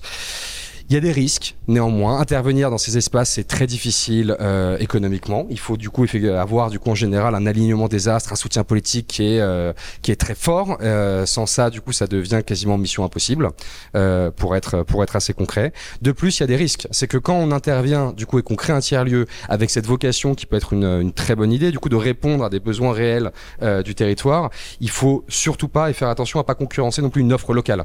C'est bien, voilà, c'est que déjà qu'on a assez peu de, de, de, services.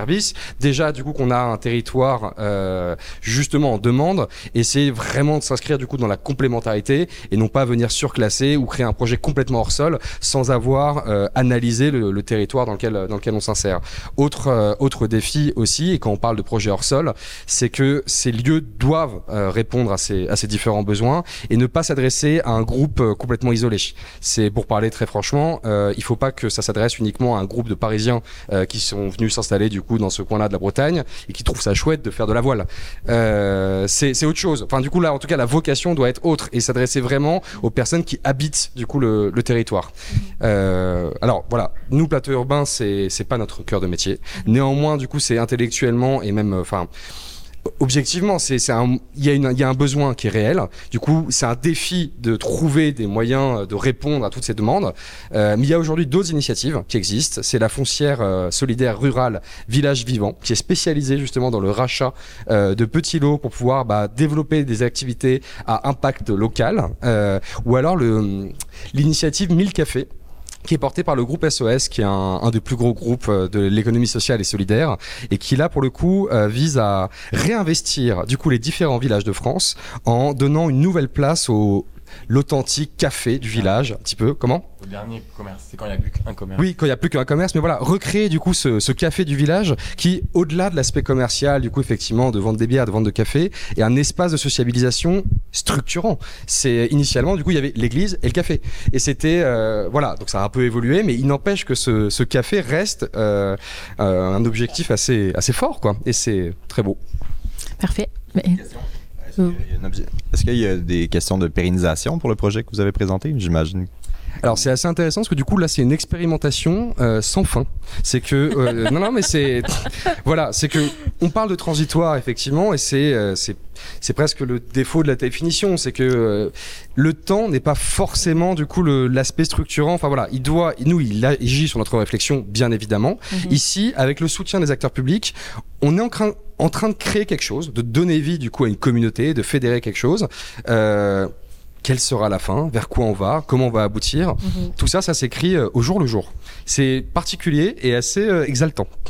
Mais génial, qu'on a passé de la région euh, euh, bretonne, bretonne. euh, puis maintenant, on va passer à la région euh, québécoise. Puis pour ceux qui ont très chaud actuellement, je voulais juste vous dire, il va y avoir de l'eau pétillante puis du vin tout à l'heure. Donc, patientez, ça va bien aller. Donc, Francis, tu nous parlais un peu des particularités puis des défis de développer des projets transitoires en région québécoise. Donc, curé Francis. Donc, on est, on est au Québec, hein, un territoire qui a autant d'églises par habitant que l'Italie. c'est réel. Euh, on est dans un territoire gaspésien. Euh, donc à 12 heures d'ici en voiture. Donc l'échelle du Québec est vraiment différente de l'échelle de, la France, bien évidemment. Notre territoire est, très large, euh, mais c'est ça. En fait, entremise, on est on, on tombe dans une niche des bâtiments patrimoniaux euh, religieux. Euh, qui va sans doute euh, s'accentuer avec le temps parce que les églises, on est en recherche de solutions euh, partout à travers la province.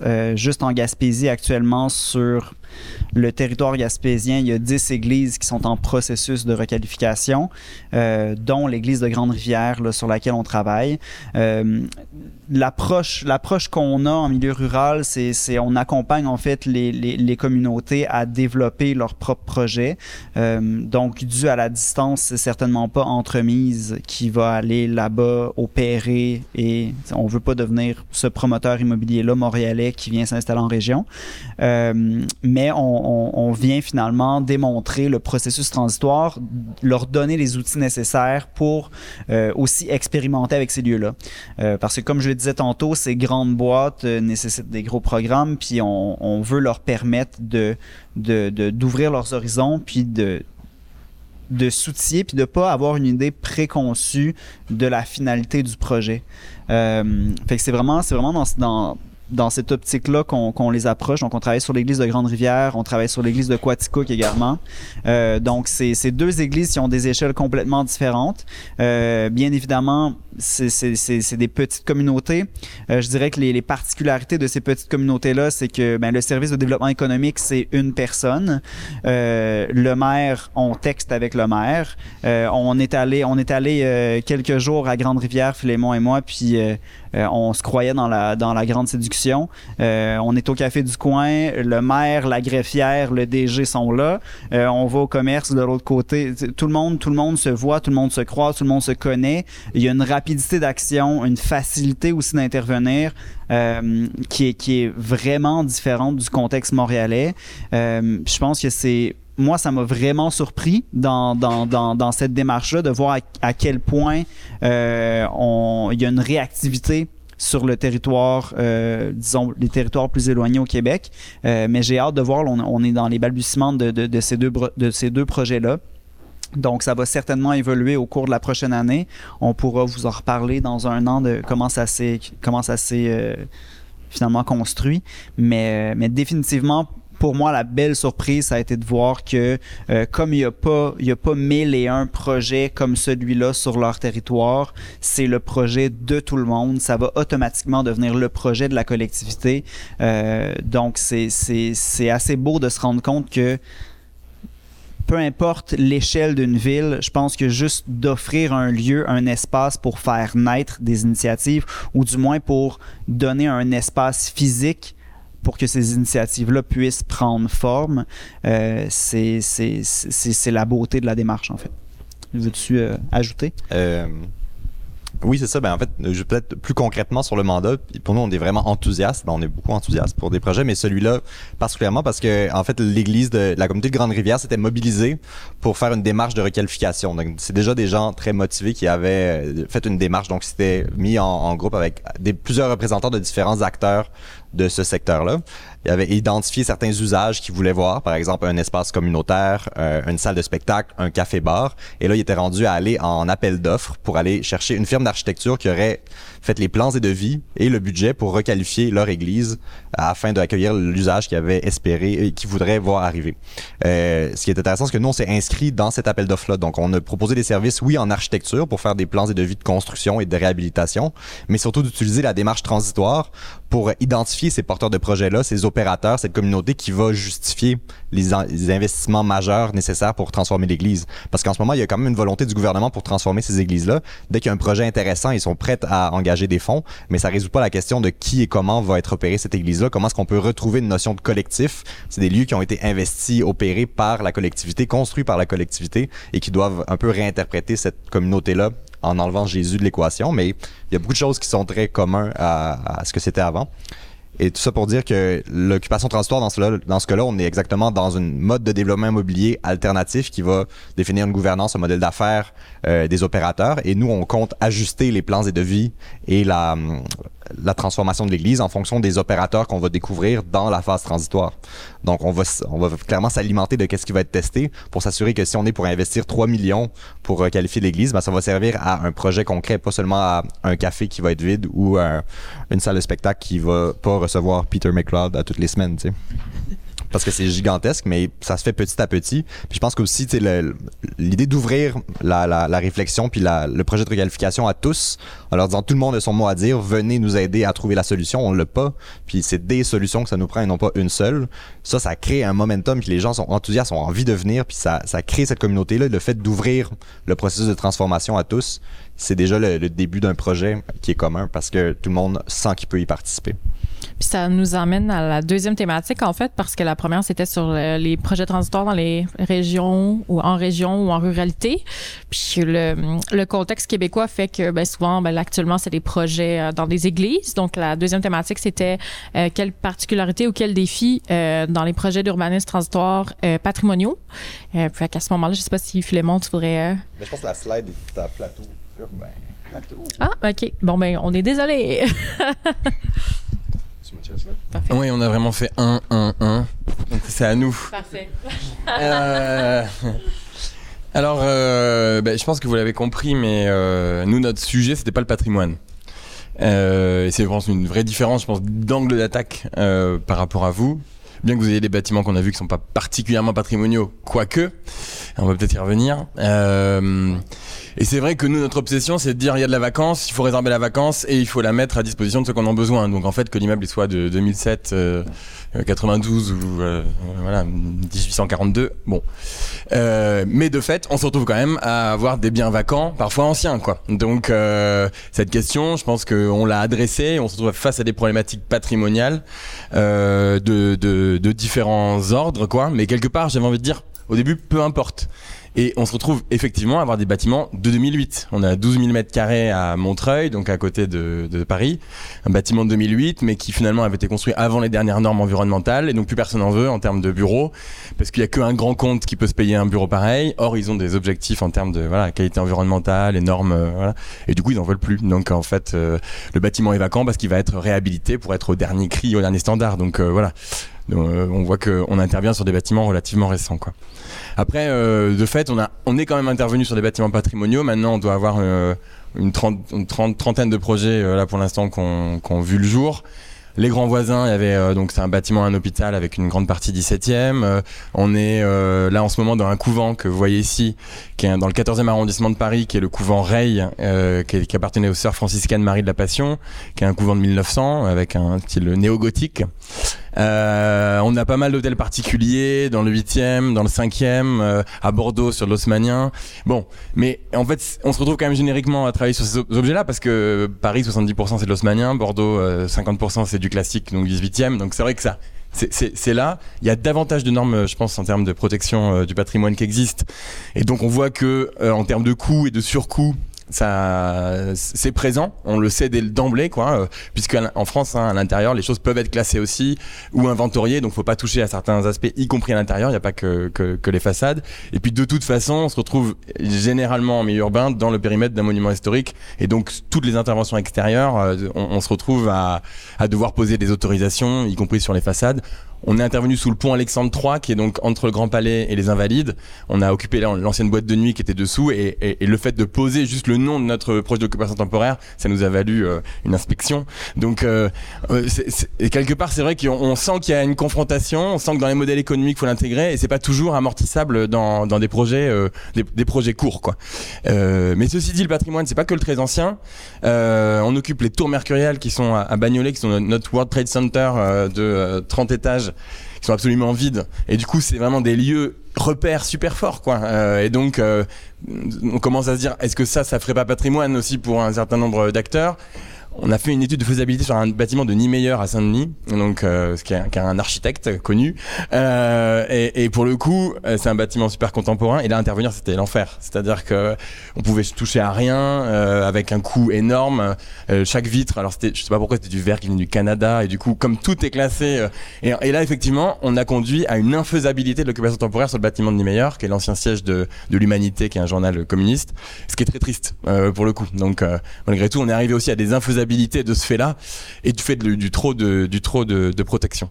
Par contre, ce que je peut-être que là où je voulais pointer le enfin euh, mettre en lumière quelque chose, c'est que je trouve que les occupations temporaires permettent de peut-être de changer le regard sur ce qui fait ou non patrimoine. Donc là, on n'est plus sur euh, qu'est-ce qui est classé ou pas, qu'est-ce qui est évident en termes d'ancienneté, mais euh, on se retrouve à occuper des bâtiments allez, qui, qui sont pas dégueux, qui sont parfois anciens ou pas, mais et que tout le monde un peu voyait plus quoi. Euh, et l'occupation temporaire en y remettant de l'usage, en retrouvant euh, effectivement hmm, par des interventions artistiques parfois mineures, mais surtout par le lisage, on, les réintègre quoi dans un circuit de vie ou de quartier et on voit que les gens s'y rattachent. Euh, ça peut être un collège des années 70 euh, qu'on a évidé pour une question d'évitement scolaire à Bordeaux et finalement le fait de retrouver, les gens disent mais en fait il est super, il avait, pourquoi est-ce qu'on le fait tomber, il y a aucune raison, il est chouette et donc il y a un attachement qui se crée au lieu puisqu'on y crée une communauté. Et qu'est-ce que d'autre que le patrimoine? Enfin je pense que en fait un bâtiment qui compte pour une communauté quoi en question. À Lyon, une fabrique de cheminées qui devait tomber euh, une fois qu'elle avait été préfigurée euh, en centre socioculturel de 1000 mètres carrés, bah, finalement maintenant il y a un marché, on l'a réaménagé, elle est super, et donc finalement elle va être gardée dans le projet pérenne. On, en a fait du patrimoine, j'ai envie de dire.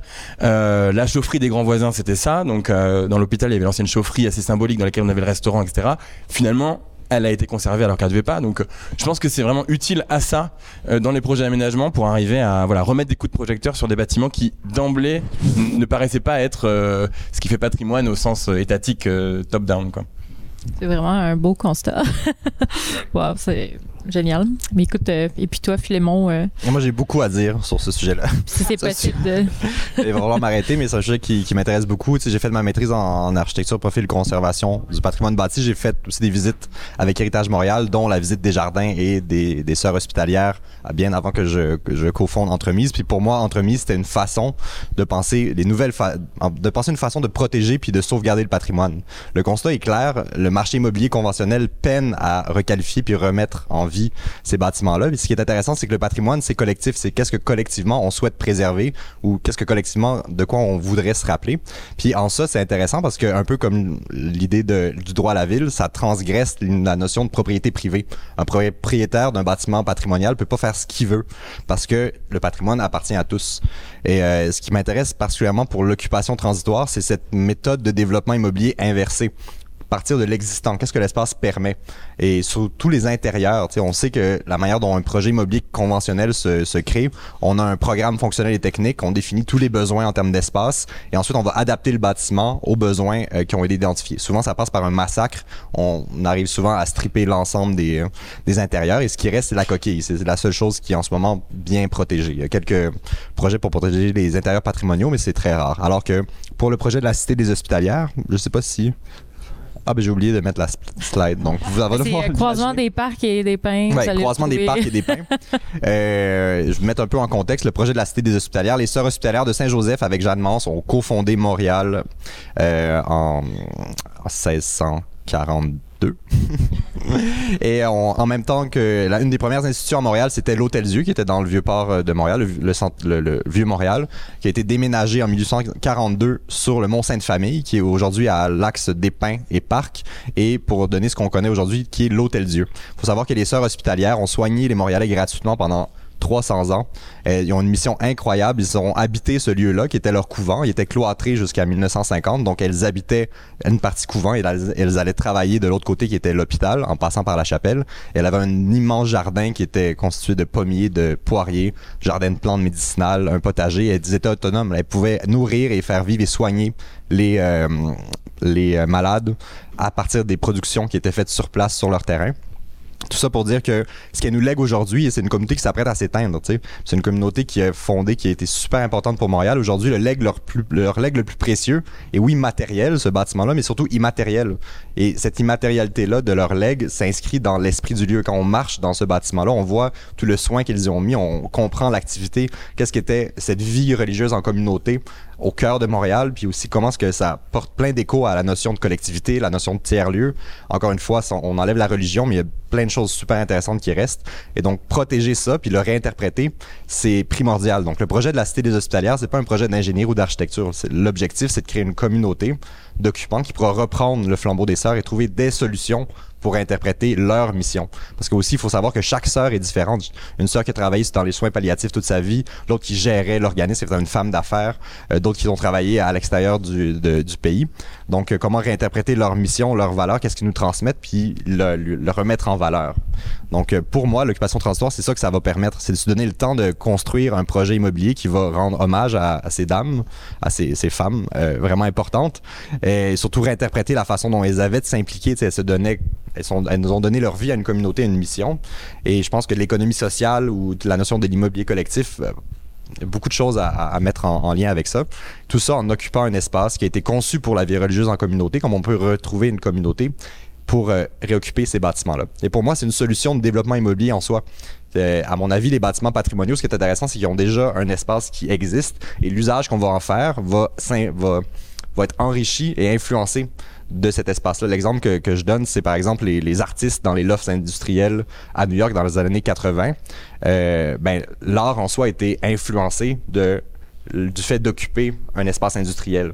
Euh, et donc, il y a eu comme une relation intéressante entre un espace, qu'est-ce qui évoque, puis c'est quoi son histoire, et l'usage que tu en fais. Ce dialogue-là, à mon avis, c'est le plus intéressant en architecture, puis surtout dans la requalification du patrimoine. Et pour moi, l'occupation transitoire permet ça. Euh, si je je peux me permettre au niveau des défis. Euh... Oui, il y a des défis. Peut-être que. ben, c'est un défi. Ben déjà, il y, a, a la notion de sécurité. on sait qu'un bâtiment qui existe, ben en fait, la plupart de Montréal est non conforme au Code national du bâtiment. Tout le plateau Montréal est non conforme. Et euh, malheureusement, la conformité, c'est un enjeu. Les bâtiments patrimoniaux euh, sont pas adaptés. En fait, le code du bâtiment est pas vraiment adapté pour requalifier ou repenser des bâtiments qui existent depuis longtemps, qu'on sait être sécuritaires, mais euh, qui pour lequel c'est difficile de calculer ce niveau de sécurité-là. Donc ça, c'est un des enjeux qu'on rencontre avec le patrimoine, et c'est là que la magie de l'interprétation du code du bâtiment et la négociation avec les ingénieurs entre en jeu, et pour lequel Francis est très utile. Mais euh, je sais pas, est-ce que c'est de ça qu'on voulait les enjeux? Oui, mais c'est ça, c'est les particularités des projets transitoires dans les, les projets patrimoniaux, puis les défis. Fait ouais. exactement ça. Mais pour moi, c'est une opportunité, encore une fois, c'est des bâtiments qui sont laissés pour compte par le marché immobilier conventionnel. Donc, c'est des, c'est des parfaits objets pour penser l'immobilier collectif, penser le droit à la ville, repenser des nouvelles façons d'habiter des bâtiments en, en, collectivité, développer des nouveaux usages qui n'existent pas. Donc, c'est vraiment des, une réserve stratégique pour ces nouvelles initiatives-là. Pour moi, le patrimoine en fait partie. Et en plus, il nous raconte quelque chose. Il a été conçu dans une logique. Il nous raconte un peu notre histoire, qu'est-ce qu'on veut se souvenir, puis comment est-ce qu'on veut réinterpréter cette histoire-là. Donc, je, je, je, je très, j'aime beaucoup le patrimoine. Oui. Parfait. Donc, euh, ben, je, terminerai avec la dernière thématique qui est les projets d'urbanisme transitoire euh, commerciaux. Euh, puis là, je vais me fier euh, au PowerPoint. Parfait. Donc là, ce serait euh, plateau urbain. Donc, si vous pouvez nous parler un peu des particularités des projets d'urbanisme transitoire euh, commerciaux et peut-être les défis aussi. Mmh. Bah écoutez, avec grand plaisir. Euh, les projets commerciaux, les espaces commerciaux, c'est Effectivement, nous, nous on intervient du coup sur une, une, typologie très variée de bâtiments, mais quand on parle d'espaces commerciaux, on a des défis très particuliers. On a là du coup des espaces qui vont créer directement un dialogue du coup avec l'espace public puis euh, avec le public, avec les habitants. C'est comment est-ce qu'on arrive du coup à valoriser cet accueil, comment est-ce qu'on arrive à valoriser. Parce que c'est vrai que quand on... espaces commerciaux, c'est des espaces qui vont vraiment accueillir du public, qui peuvent avoir pignon sur rue ou pas, mais qui vont euh, avoir ce défi de gérer ce flux euh, tout en proposant des, des, activités, des en tout cas des services peut-être un peu alternatifs. Ce qui est assez particulier. Euh, L'occupation transitoire, finalement, quel est le défi quand on parle d'espaces commerciaux? C'est que c'est une opportunité inouïe de pouvoir vraiment tester, expérimenter son activité. C'est l'opportunité aussi de pouvoir se tromper. C'est le droit à l'erreur. C'est euh, la possibilité, du coup, de voir, d'essayer ensemble, de voir progressivement est-ce que, du coup, telle ou telle activité va rencontrer son public? Euh, Est-ce que tel bâtiment, finalement, a une vraie vocation euh, commerciale? Et c'était nous ce qu'on a essayé de, de montrer. C'est vrai qu'on en a parlé pas mal, finalement, au fil de la présentation, mais sur les grands voisins. Les grands voisins, du coup, c'était un, projet emblématique sur lequel on a travaillé. L'ancien hôpital Saint-Vincent-de-Paul, dans le 14e arrondissement de Paris. Donc 3 hectares 5, ce qui est, euh, à notre échelle, tout du moins, très conséquents euh, sur lesquels on a travaillé du coup avec deux autres associations, l'association Aurore dont on parlait pour faire des centres d'hébergement d'urgence et l'association Yes We Camp qui a travaillé notamment sur la programmation culturelle et l'accueil du public. Et c'est là effectivement que cet espace euh, d'espace d'activité devient presque un nouvel équipement, un nouvel espace public. On a des flux, on a quelque chose qui se passe. Et ce qui est intéressant de remarquer, c'est que cet espace devait être euh, l'hôpital devait être remplacé par un écoquartier. Et l'aménageur initialement en charge de viabiliser ces lots et qui a construit le programme de ce futur écoquartier ne croyait pas, ne croyait pas du tout dans le potentiel euh, commercial ou dans les activités qu'on pouvait développer dans un ancien hôpital compliqué de lui donner tort. Effectivement, quand on on visite un hôpital abandonné, c'est pas forcément du coup ce qui encourage tout de suite à euh, voilà des, moments de retrouvailles euh, plus chaleureux les uns que les autres.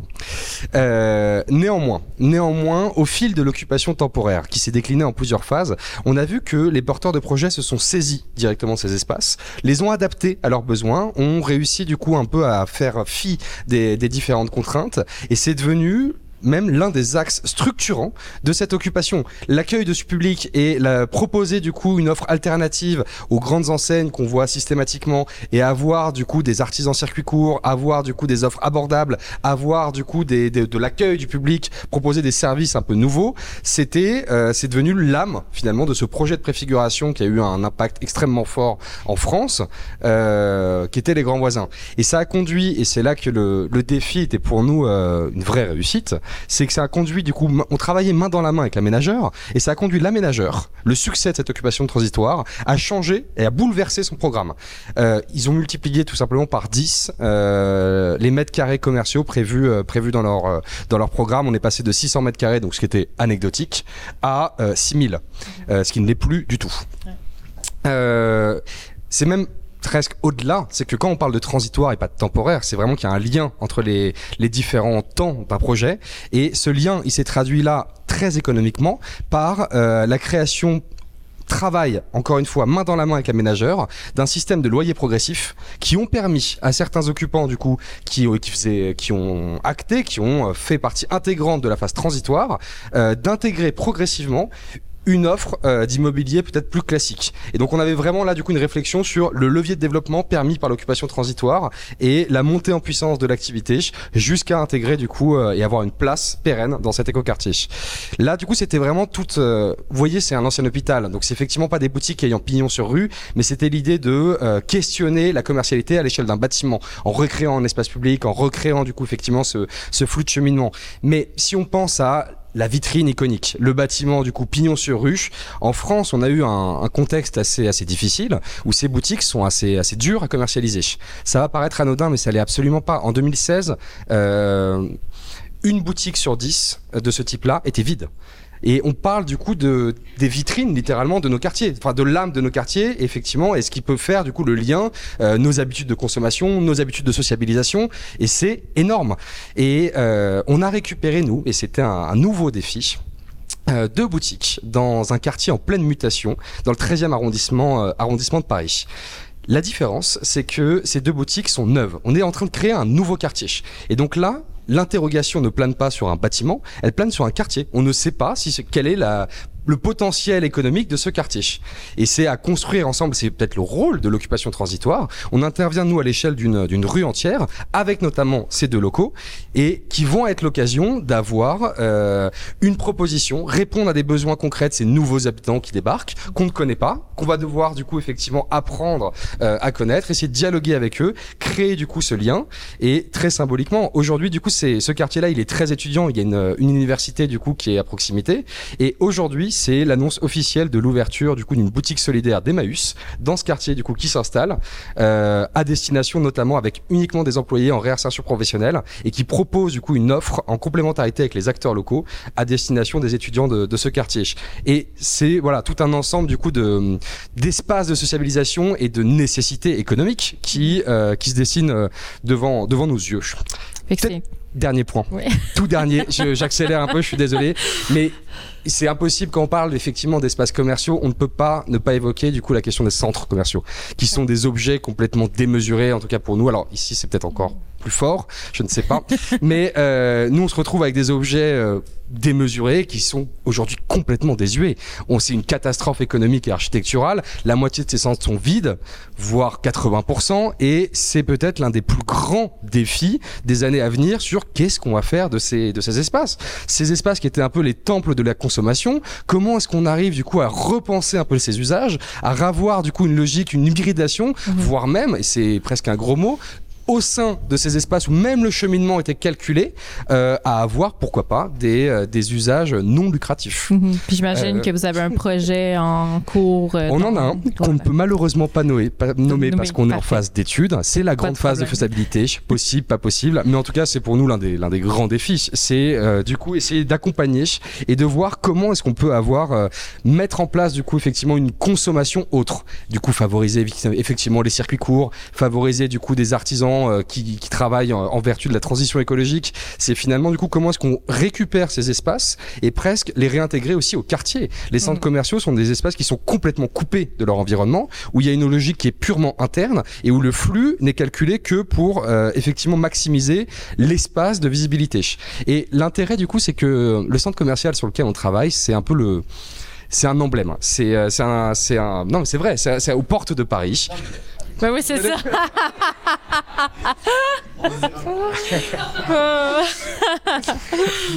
non, mais euh, Euh, on comprend, on comprend. Je- Mais à ce moment-là, Je résiste. Mais euh, on a du coup un, un espace qui est assez incroyable parce qu'il a échoué plus ou moins dès qu'il est sorti de terre. Oui. Donc ça c'est assez fabuleux. Euh, et voilà, alors très bien. Donc il y a, il y a du coup effectivement une qualité paysagère qui est incroyable. Et c'est parce qu'on est juste à côté d'un canal et tout l'objectif va être pour nous de réinterpréter ça, avoir un lieu de flânerie. C'est fini. C'est Voilà, merci Arthur. Donc, euh, des défis, les, les défis ne font pas peur à Plateau Urbain et à Arthur Lemoigne. et bien maintenant, du côté de- d'entremise, en fait, si on pouvait parler des particularités et des défis là, concernant des projets euh, à Ouais. teneur commerciale. Oui. Euh, ben en fait, euh, on en a un premier qu'on est qu'on est en train de développer actuellement qui s'appelle Courte Pointe dans le secteur de Pointe-aux-Trembles, donc à l'est de Montréal, en partenariat avec la société de développement Angus qui euh, qui a fait l'acquisition de bâtiments sur la rue Notre-Dame pour revitaliser le secteur, revitaliser l'artère commerciale euh, qui s'est euh, qui s'est bien évidemment dévitalisée au cours des années dû à l'arrivée du des power centers euh, à proximité de l'autoroute. Euh, donc cette problématique-là est pas seulement euh, euh, à Pointe-aux-Trembles, c'est une problématique à l'échelle du Québec, euh, un peu partout à Montréal aussi. Saint-Denis, Sainte-Catherine, euh, on peut presque tous les nommer. Euh, les défis sont, assez larges. Euh, en fait, le, constat qu'on a dans le secteur de Pointe-aux-Trembles, c'est que c'est au niveau de la commercialisation, euh, puis on, on apprend à- on n'est pas des experts en commerce. Euh, c'est une job en soi de comprendre ça, de comprendre l'écosystème commercial, son fonctionnement, euh, puis l'espèce d'équilibre qu'on doit aller chercher au niveau de l'achalandage euh, et de l'offre aussi commerciale. Donc tout ce travail-là, euh, c'est vraiment de l'apprentissage pour nous d'essayer de comprendre c'est quoi un écosystème commercial. Mais le but derrière le projet Courte Pointe, c'est justement de, recréer l'écosystème, le consolider avec des commerçants existants, mais aussi des nouveaux commerçants qui veulent tester leur offre dans le secteur. Après ça, ben c'est ça. Les défis, c'est l'achalandage dans des secteurs comme ça euh, où est-ce qu'on a très peu d'achalandage. On n'est pas sur le plateau où est-ce que le week-end tout le monde va se prendre un petit café et euh, euh, un, croissant chez Guillaume. On est on est ailleurs. Donc le petit café qui est dans notre projet actuellement, ben c'est un défi d'achalandage.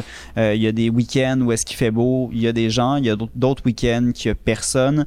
Donc c'est de trouver cet équilibre-là, puis on travaille encore sur sur comment adresser ces défis-là.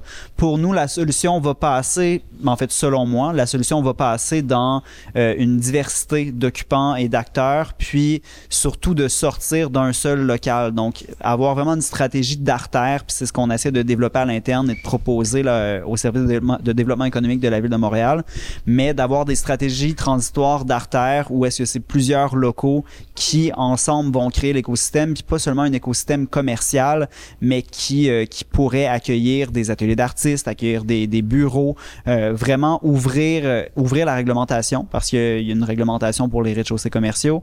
c'est très difficile de pouvoir implanter des bureaux dans un rez-de-chaussée commercial au niveau, au niveau des, certificats d'occupation. Mais toutes ces réflexions-là, tous ces questionnements-là, on essaye de les dénouer puis de voir de quelle façon est-ce que euh, l'occupation transitoire peut servir euh, à l'implantation de ou à la revitalisation d'artères commerciales. Je te vois hocher de la tête. Euh, tu veux-tu ajouter ben Oui, mais même plus que ça, tu repenser quelle va être ça va être notre relation à l'artère commerciale au 21e siècle, à l'heure de la dématérialisation du commerce en ligne. Qu'est-ce qu'on veut de ces lieux-là qui ont été des lieux de socialisation, des lieux qui ont fait l'âme des quartiers? Est-ce que c'est vraiment juste des commerces? Puis ce qui est intéressant, je pense aussi, puis ça, c'est une question d'intérêt aussi d'architecture, c'est, par exemple, le projet que vous voyez, c'est un gros local qui est un ancien magasin de, sport. Mais en ce moment, il y a, six occupants différents. Euh, il y a un... Je vais les nommer. Tu peux, il, y a, il, y a, il, y a, Café Les Fraîches, il y a la Friperie Neuf Printemps, il y a Francoir qui est, qui est euh, deux dames qui font du tricot, qui donnent des cours de tricot. Euh, il y a Ecopap qui, est, qui a un service là, euh, en sensibilisation euh, environnementale du secteur. Il y a l'accueil des migrants de l'Est. Euh, on a eu Ecotone aussi, là, qui était des, des artistes euh, en résidence. il y a Bébé Jules qui, qui fait des couches lavables, réutilisables. c'est intéressant que vous parlez de centres commerciaux. C'est comme un petit centre commercial. Donc, aussi, l'intérêt de chacun, c'est que lorsque un, un, client rentre, mais ben, il y a accès aussi, puis il participe. La, la, la commercialisation de chacun est bénéfique parce que tout le monde occupe le même local. Aussi, en termes de pieds carrés, ils peuvent plus facilement s'adapter plutôt que devoir louer un commerce qui répond pas à leurs besoins. Donc, euh, ça crée vraiment des lieux intéressants. Puis tu rentres dans un tiers-lieu, même si c'est une vitrine commerciale, parce qu'il y a une diversité d'usages et d'acteurs. Puis, on, en fait, ce qu'il y, a de beau, puis qui commence à se, à se, à se formaliser, qu'on n'avait pas constaté. Euh, mais là, quand tu vas sur place, ben les gens du café sont pas toujours au café, ils vont peut-être être à la, à, la friperie. La fille qui a la friperie va servir le café quand la fille du café est occupée. Fait que finalement, tout le monde finit par travailler pour tout le monde. Puis là, tranquillement, ils se créent des activités aussi. Donc, ils se font un marché de Noël ce week-end. Euh, c'est eux qui ont initié ça. Euh, donc, la, la, la, cohésion entre les occupants euh, est vraiment la clé. Puis c'est un projet qui, malheureusement, on n'a pas eu, on n'a pas pu avoir un référent pour toute la durée du projet. Euh, ça aussi, ça aurait changé la donne, selon moi, si on avait été capable d'avoir un référent de site. Euh, mais malgré, le fait qu'on n'ait pas de référent, euh, tranquillement, mais sûrement, cette communauté-là d'occupants commence à, à, se créer. puis on a le local d'en face aussi avec les petits bocaux. Donc, Bref, c'est deux locaux, un en face de l'autre, qui sont en train de s'alimenter, puis qui pourraient éventuellement faire des petits sur, sur l'ensemble de l'artère.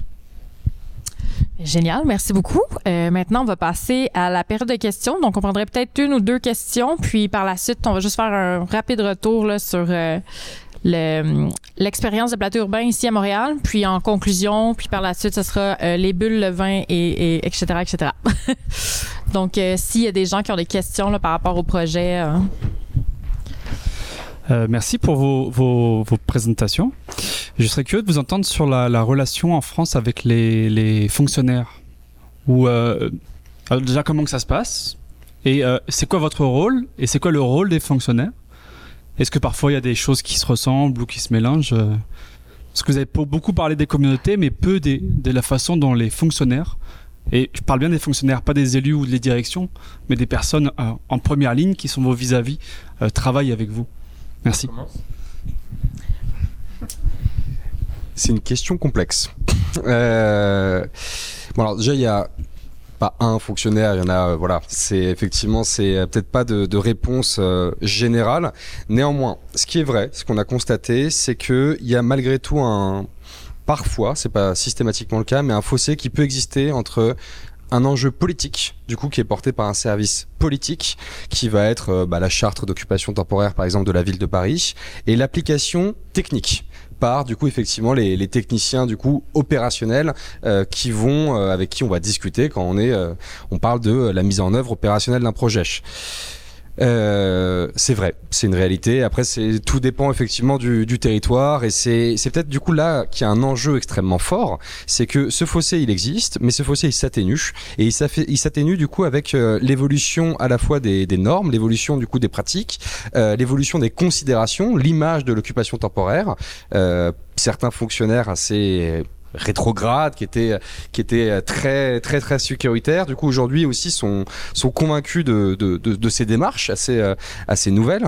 Et c'est ça met peut-être en lumière du coup toute l'importance de de la formation. Enfin, c'est en tout cas du coup de l'apprentissage mutuel. Nous comprendre du coup c'est parfois ces enjeux euh, qui qui nous dépassent un peu. Effectivement, c'est des des échelles parfois qui sont extrêmement élevées, qui sont pas évidentes, des temporalités qui sont propres. Euh, et de leur côté, effectivement, avoir ce dialogue serein, ce dialogue du coup rapide, efficace avec nous pour réussir, quand c'est possible, à trouver un, au milieu du coup de ce de cette complexité. Euh.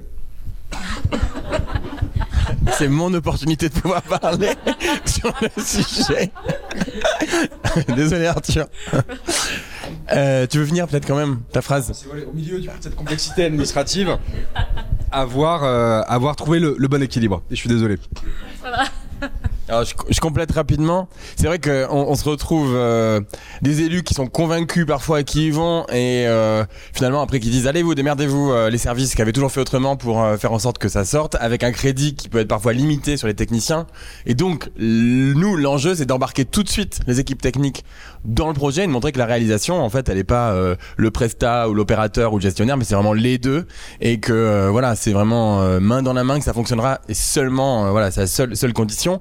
Mais c'est vrai qu'on passe un peu d'une logique, notamment des gestionnaires de patrimoine, euh, où on leur demandait de faire euh, le moins de risques possible, de, voilà, zéro risque et max de profit derrière quand tu revends. Au contraire, on leur demande de dire, ok, il faut un peu dérisquer, mais quand même, il y en aura peut-être davantage. Et ensuite derrière, pour pas rechercher le profit nécessairement. Donc il y a quand même une espèce de révolution, quoi. Euh, on a parfois le sentiment que tout était fait pour faire tomber le patrimoine et, euh, profiter à une ville libérale et toujours plus de construction, etc. Donc il y a, y a, une vraie révolution quand même avec euh, avec certains euh, certains euh, certains fonctionnaires et parfois des gaps aussi générationnels dans la prise en compte des sujets, je, je dois le dire, qui qui, aide pas. Mais euh, voilà, pour nous, euh, le, le, moi j'ai envie qu'on disparaisse, euh, j'ai envie qu'on soit inutile dans un certain nombre de cas. C'est-à-dire que les outils soient suffisamment diffusés, que la pratique soit suffisamment diffusée pour que ça devienne une routine euh, dans, dans les méthodes d'urbanisme, et tant mieux. Et pour l'instant, on nous fait appel à nous parfois pour justement venir essayer de... Les élus font appel à nous pour convaincre les équipes techniques euh, dans un certain nombre de villes. Euh, donc euh, bon, euh, voilà, partenariat et diffusion des outils au maximum. Et je pense que euh, on va changer. C'est un nouveau mode de faire, quoi. Je prendrais peut-être une dernière question, puis sinon, de toute façon, de façon informelle, tout à l'heure, vous pourrez venir euh, nous voir, vous pouvez nous écrire aussi par courriel, etc. Donc, une dernière question tout au fond. On espère que le fil va se rendre. Merci Marianne d'ailleurs. oui, ben vous avez mentionné à plusieurs reprises le droit à la ville de Lefebvre, puis qui intègre beaucoup l'idée en fait que le, la ville c'est pas simplement un bien commun accessible aux habitants, mais c'est vraiment de réfléchir la ville avec les habitants. Euh, donc je me demandais euh, autant entremise euh, que plateau urbain. Euh, de quelle façon vous intégrez des, des, approches participatives avec les occupants euh, de vos lieux? Ou est-ce que vous êtes intéressé à le faire, en fait? C'est le temps de parler de droit à la ville. Parce que, tu sais, une notion importante, c'est la valeur d'usage d'un lieu, pas seulement sa valeur d'échange. Puis pour nous, occuper, c'est révéler une valeur d'usage, puis la légitimer. Puis, euh, tu sais, nous, on, se pose toujours la question comment est-ce que ce projet-là pourrait devenir pérenne, puis comment ces occupants qui utilisent un bâtiment peuvent devenir les développeurs et les propriétaires collectivement de ce lieu-là, et non pas toujours passer par un propriétaire ou rester locataire? Donc, euh, pour nous, c'est des magnifiques tremplins pour développer l'immobilier collectif, là, qui est quand, encore assez balbutiement. On travaille beaucoup avec, euh, en fait, on, on, veut développer la notion de, de développer des fiducies d'utilité sociale pour euh, pouvoir pérenniser les projets d'occupation transitoire. Il y a des discussions qui se font en ce moment par rapport à la cité des hospitalières. Je trouve que c'est toutes des choses qui s'inscrivent dans la notion de droit à la ville parce qu'en ce moment, malheureusement, qui la fait la ville puis qui la possède, c'est une poignée de gens par rapport à ceux qui l'utilisent. Puis euh, je trouve que l'occupation transitoire, c'est une façon de remettre de l'avant la valeur d'usage, puis d'où l'importance de pas seulement rester dans le temporaire, mais utiliser cette valeur-là pour euh, construire des projets et construire la ville ensemble. Après, au niveau de la participation euh, des, des, des, des, occupants, puis comment solliciter ça, euh, c'est sûr et certain, on le dit au début, le, mais le travail du référent est vraiment clé dans, dans le, processus d'appropriation d'un lieu puis de participation. Après ça, il y a différents principes comme euh, des principes de co-gestion, de, de, co-construction qu'on essaie de mettre en place et des outils. Après ça, bon, il y a des occupants qui, qui, qui vont apprécier, bidouiller, construire des trucs. Il y en a d'autres que c'est pas tant leur jam, mais c'est d'essayer de trouver à travers le, le, référent site euh, quel genre d'initiative va permettre de, stimuler finalement les intérêts de chacun pour développer ce, cette appropriation collective-là d'un espace. Juste un petit mot, c'est pas seulement les propriétaires qui ont cette difficulté de, de, de prendre ça, cette notion de droit à la ville, mais c'est aussi les occupants qui, des fois, sont, sont habitués d'être dans le rôle du locataire, tu sais, puis qu'ils se réfèrent à entremises comme les propriétaires ou les gestionnaires.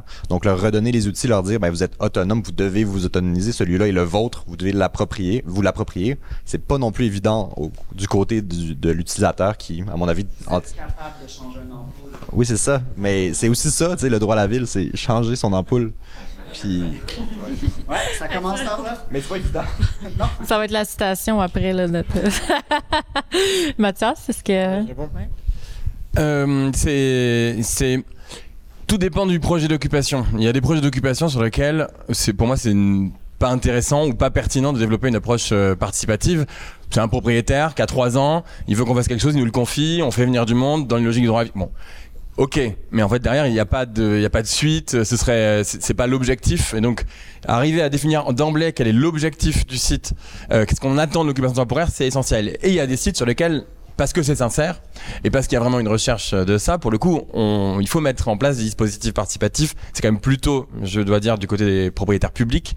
Et quand on est sur une logique de transition et pas seulement de temporaire, que c'est pertinent, quoi, hein, dans cette, cette co-construction-là.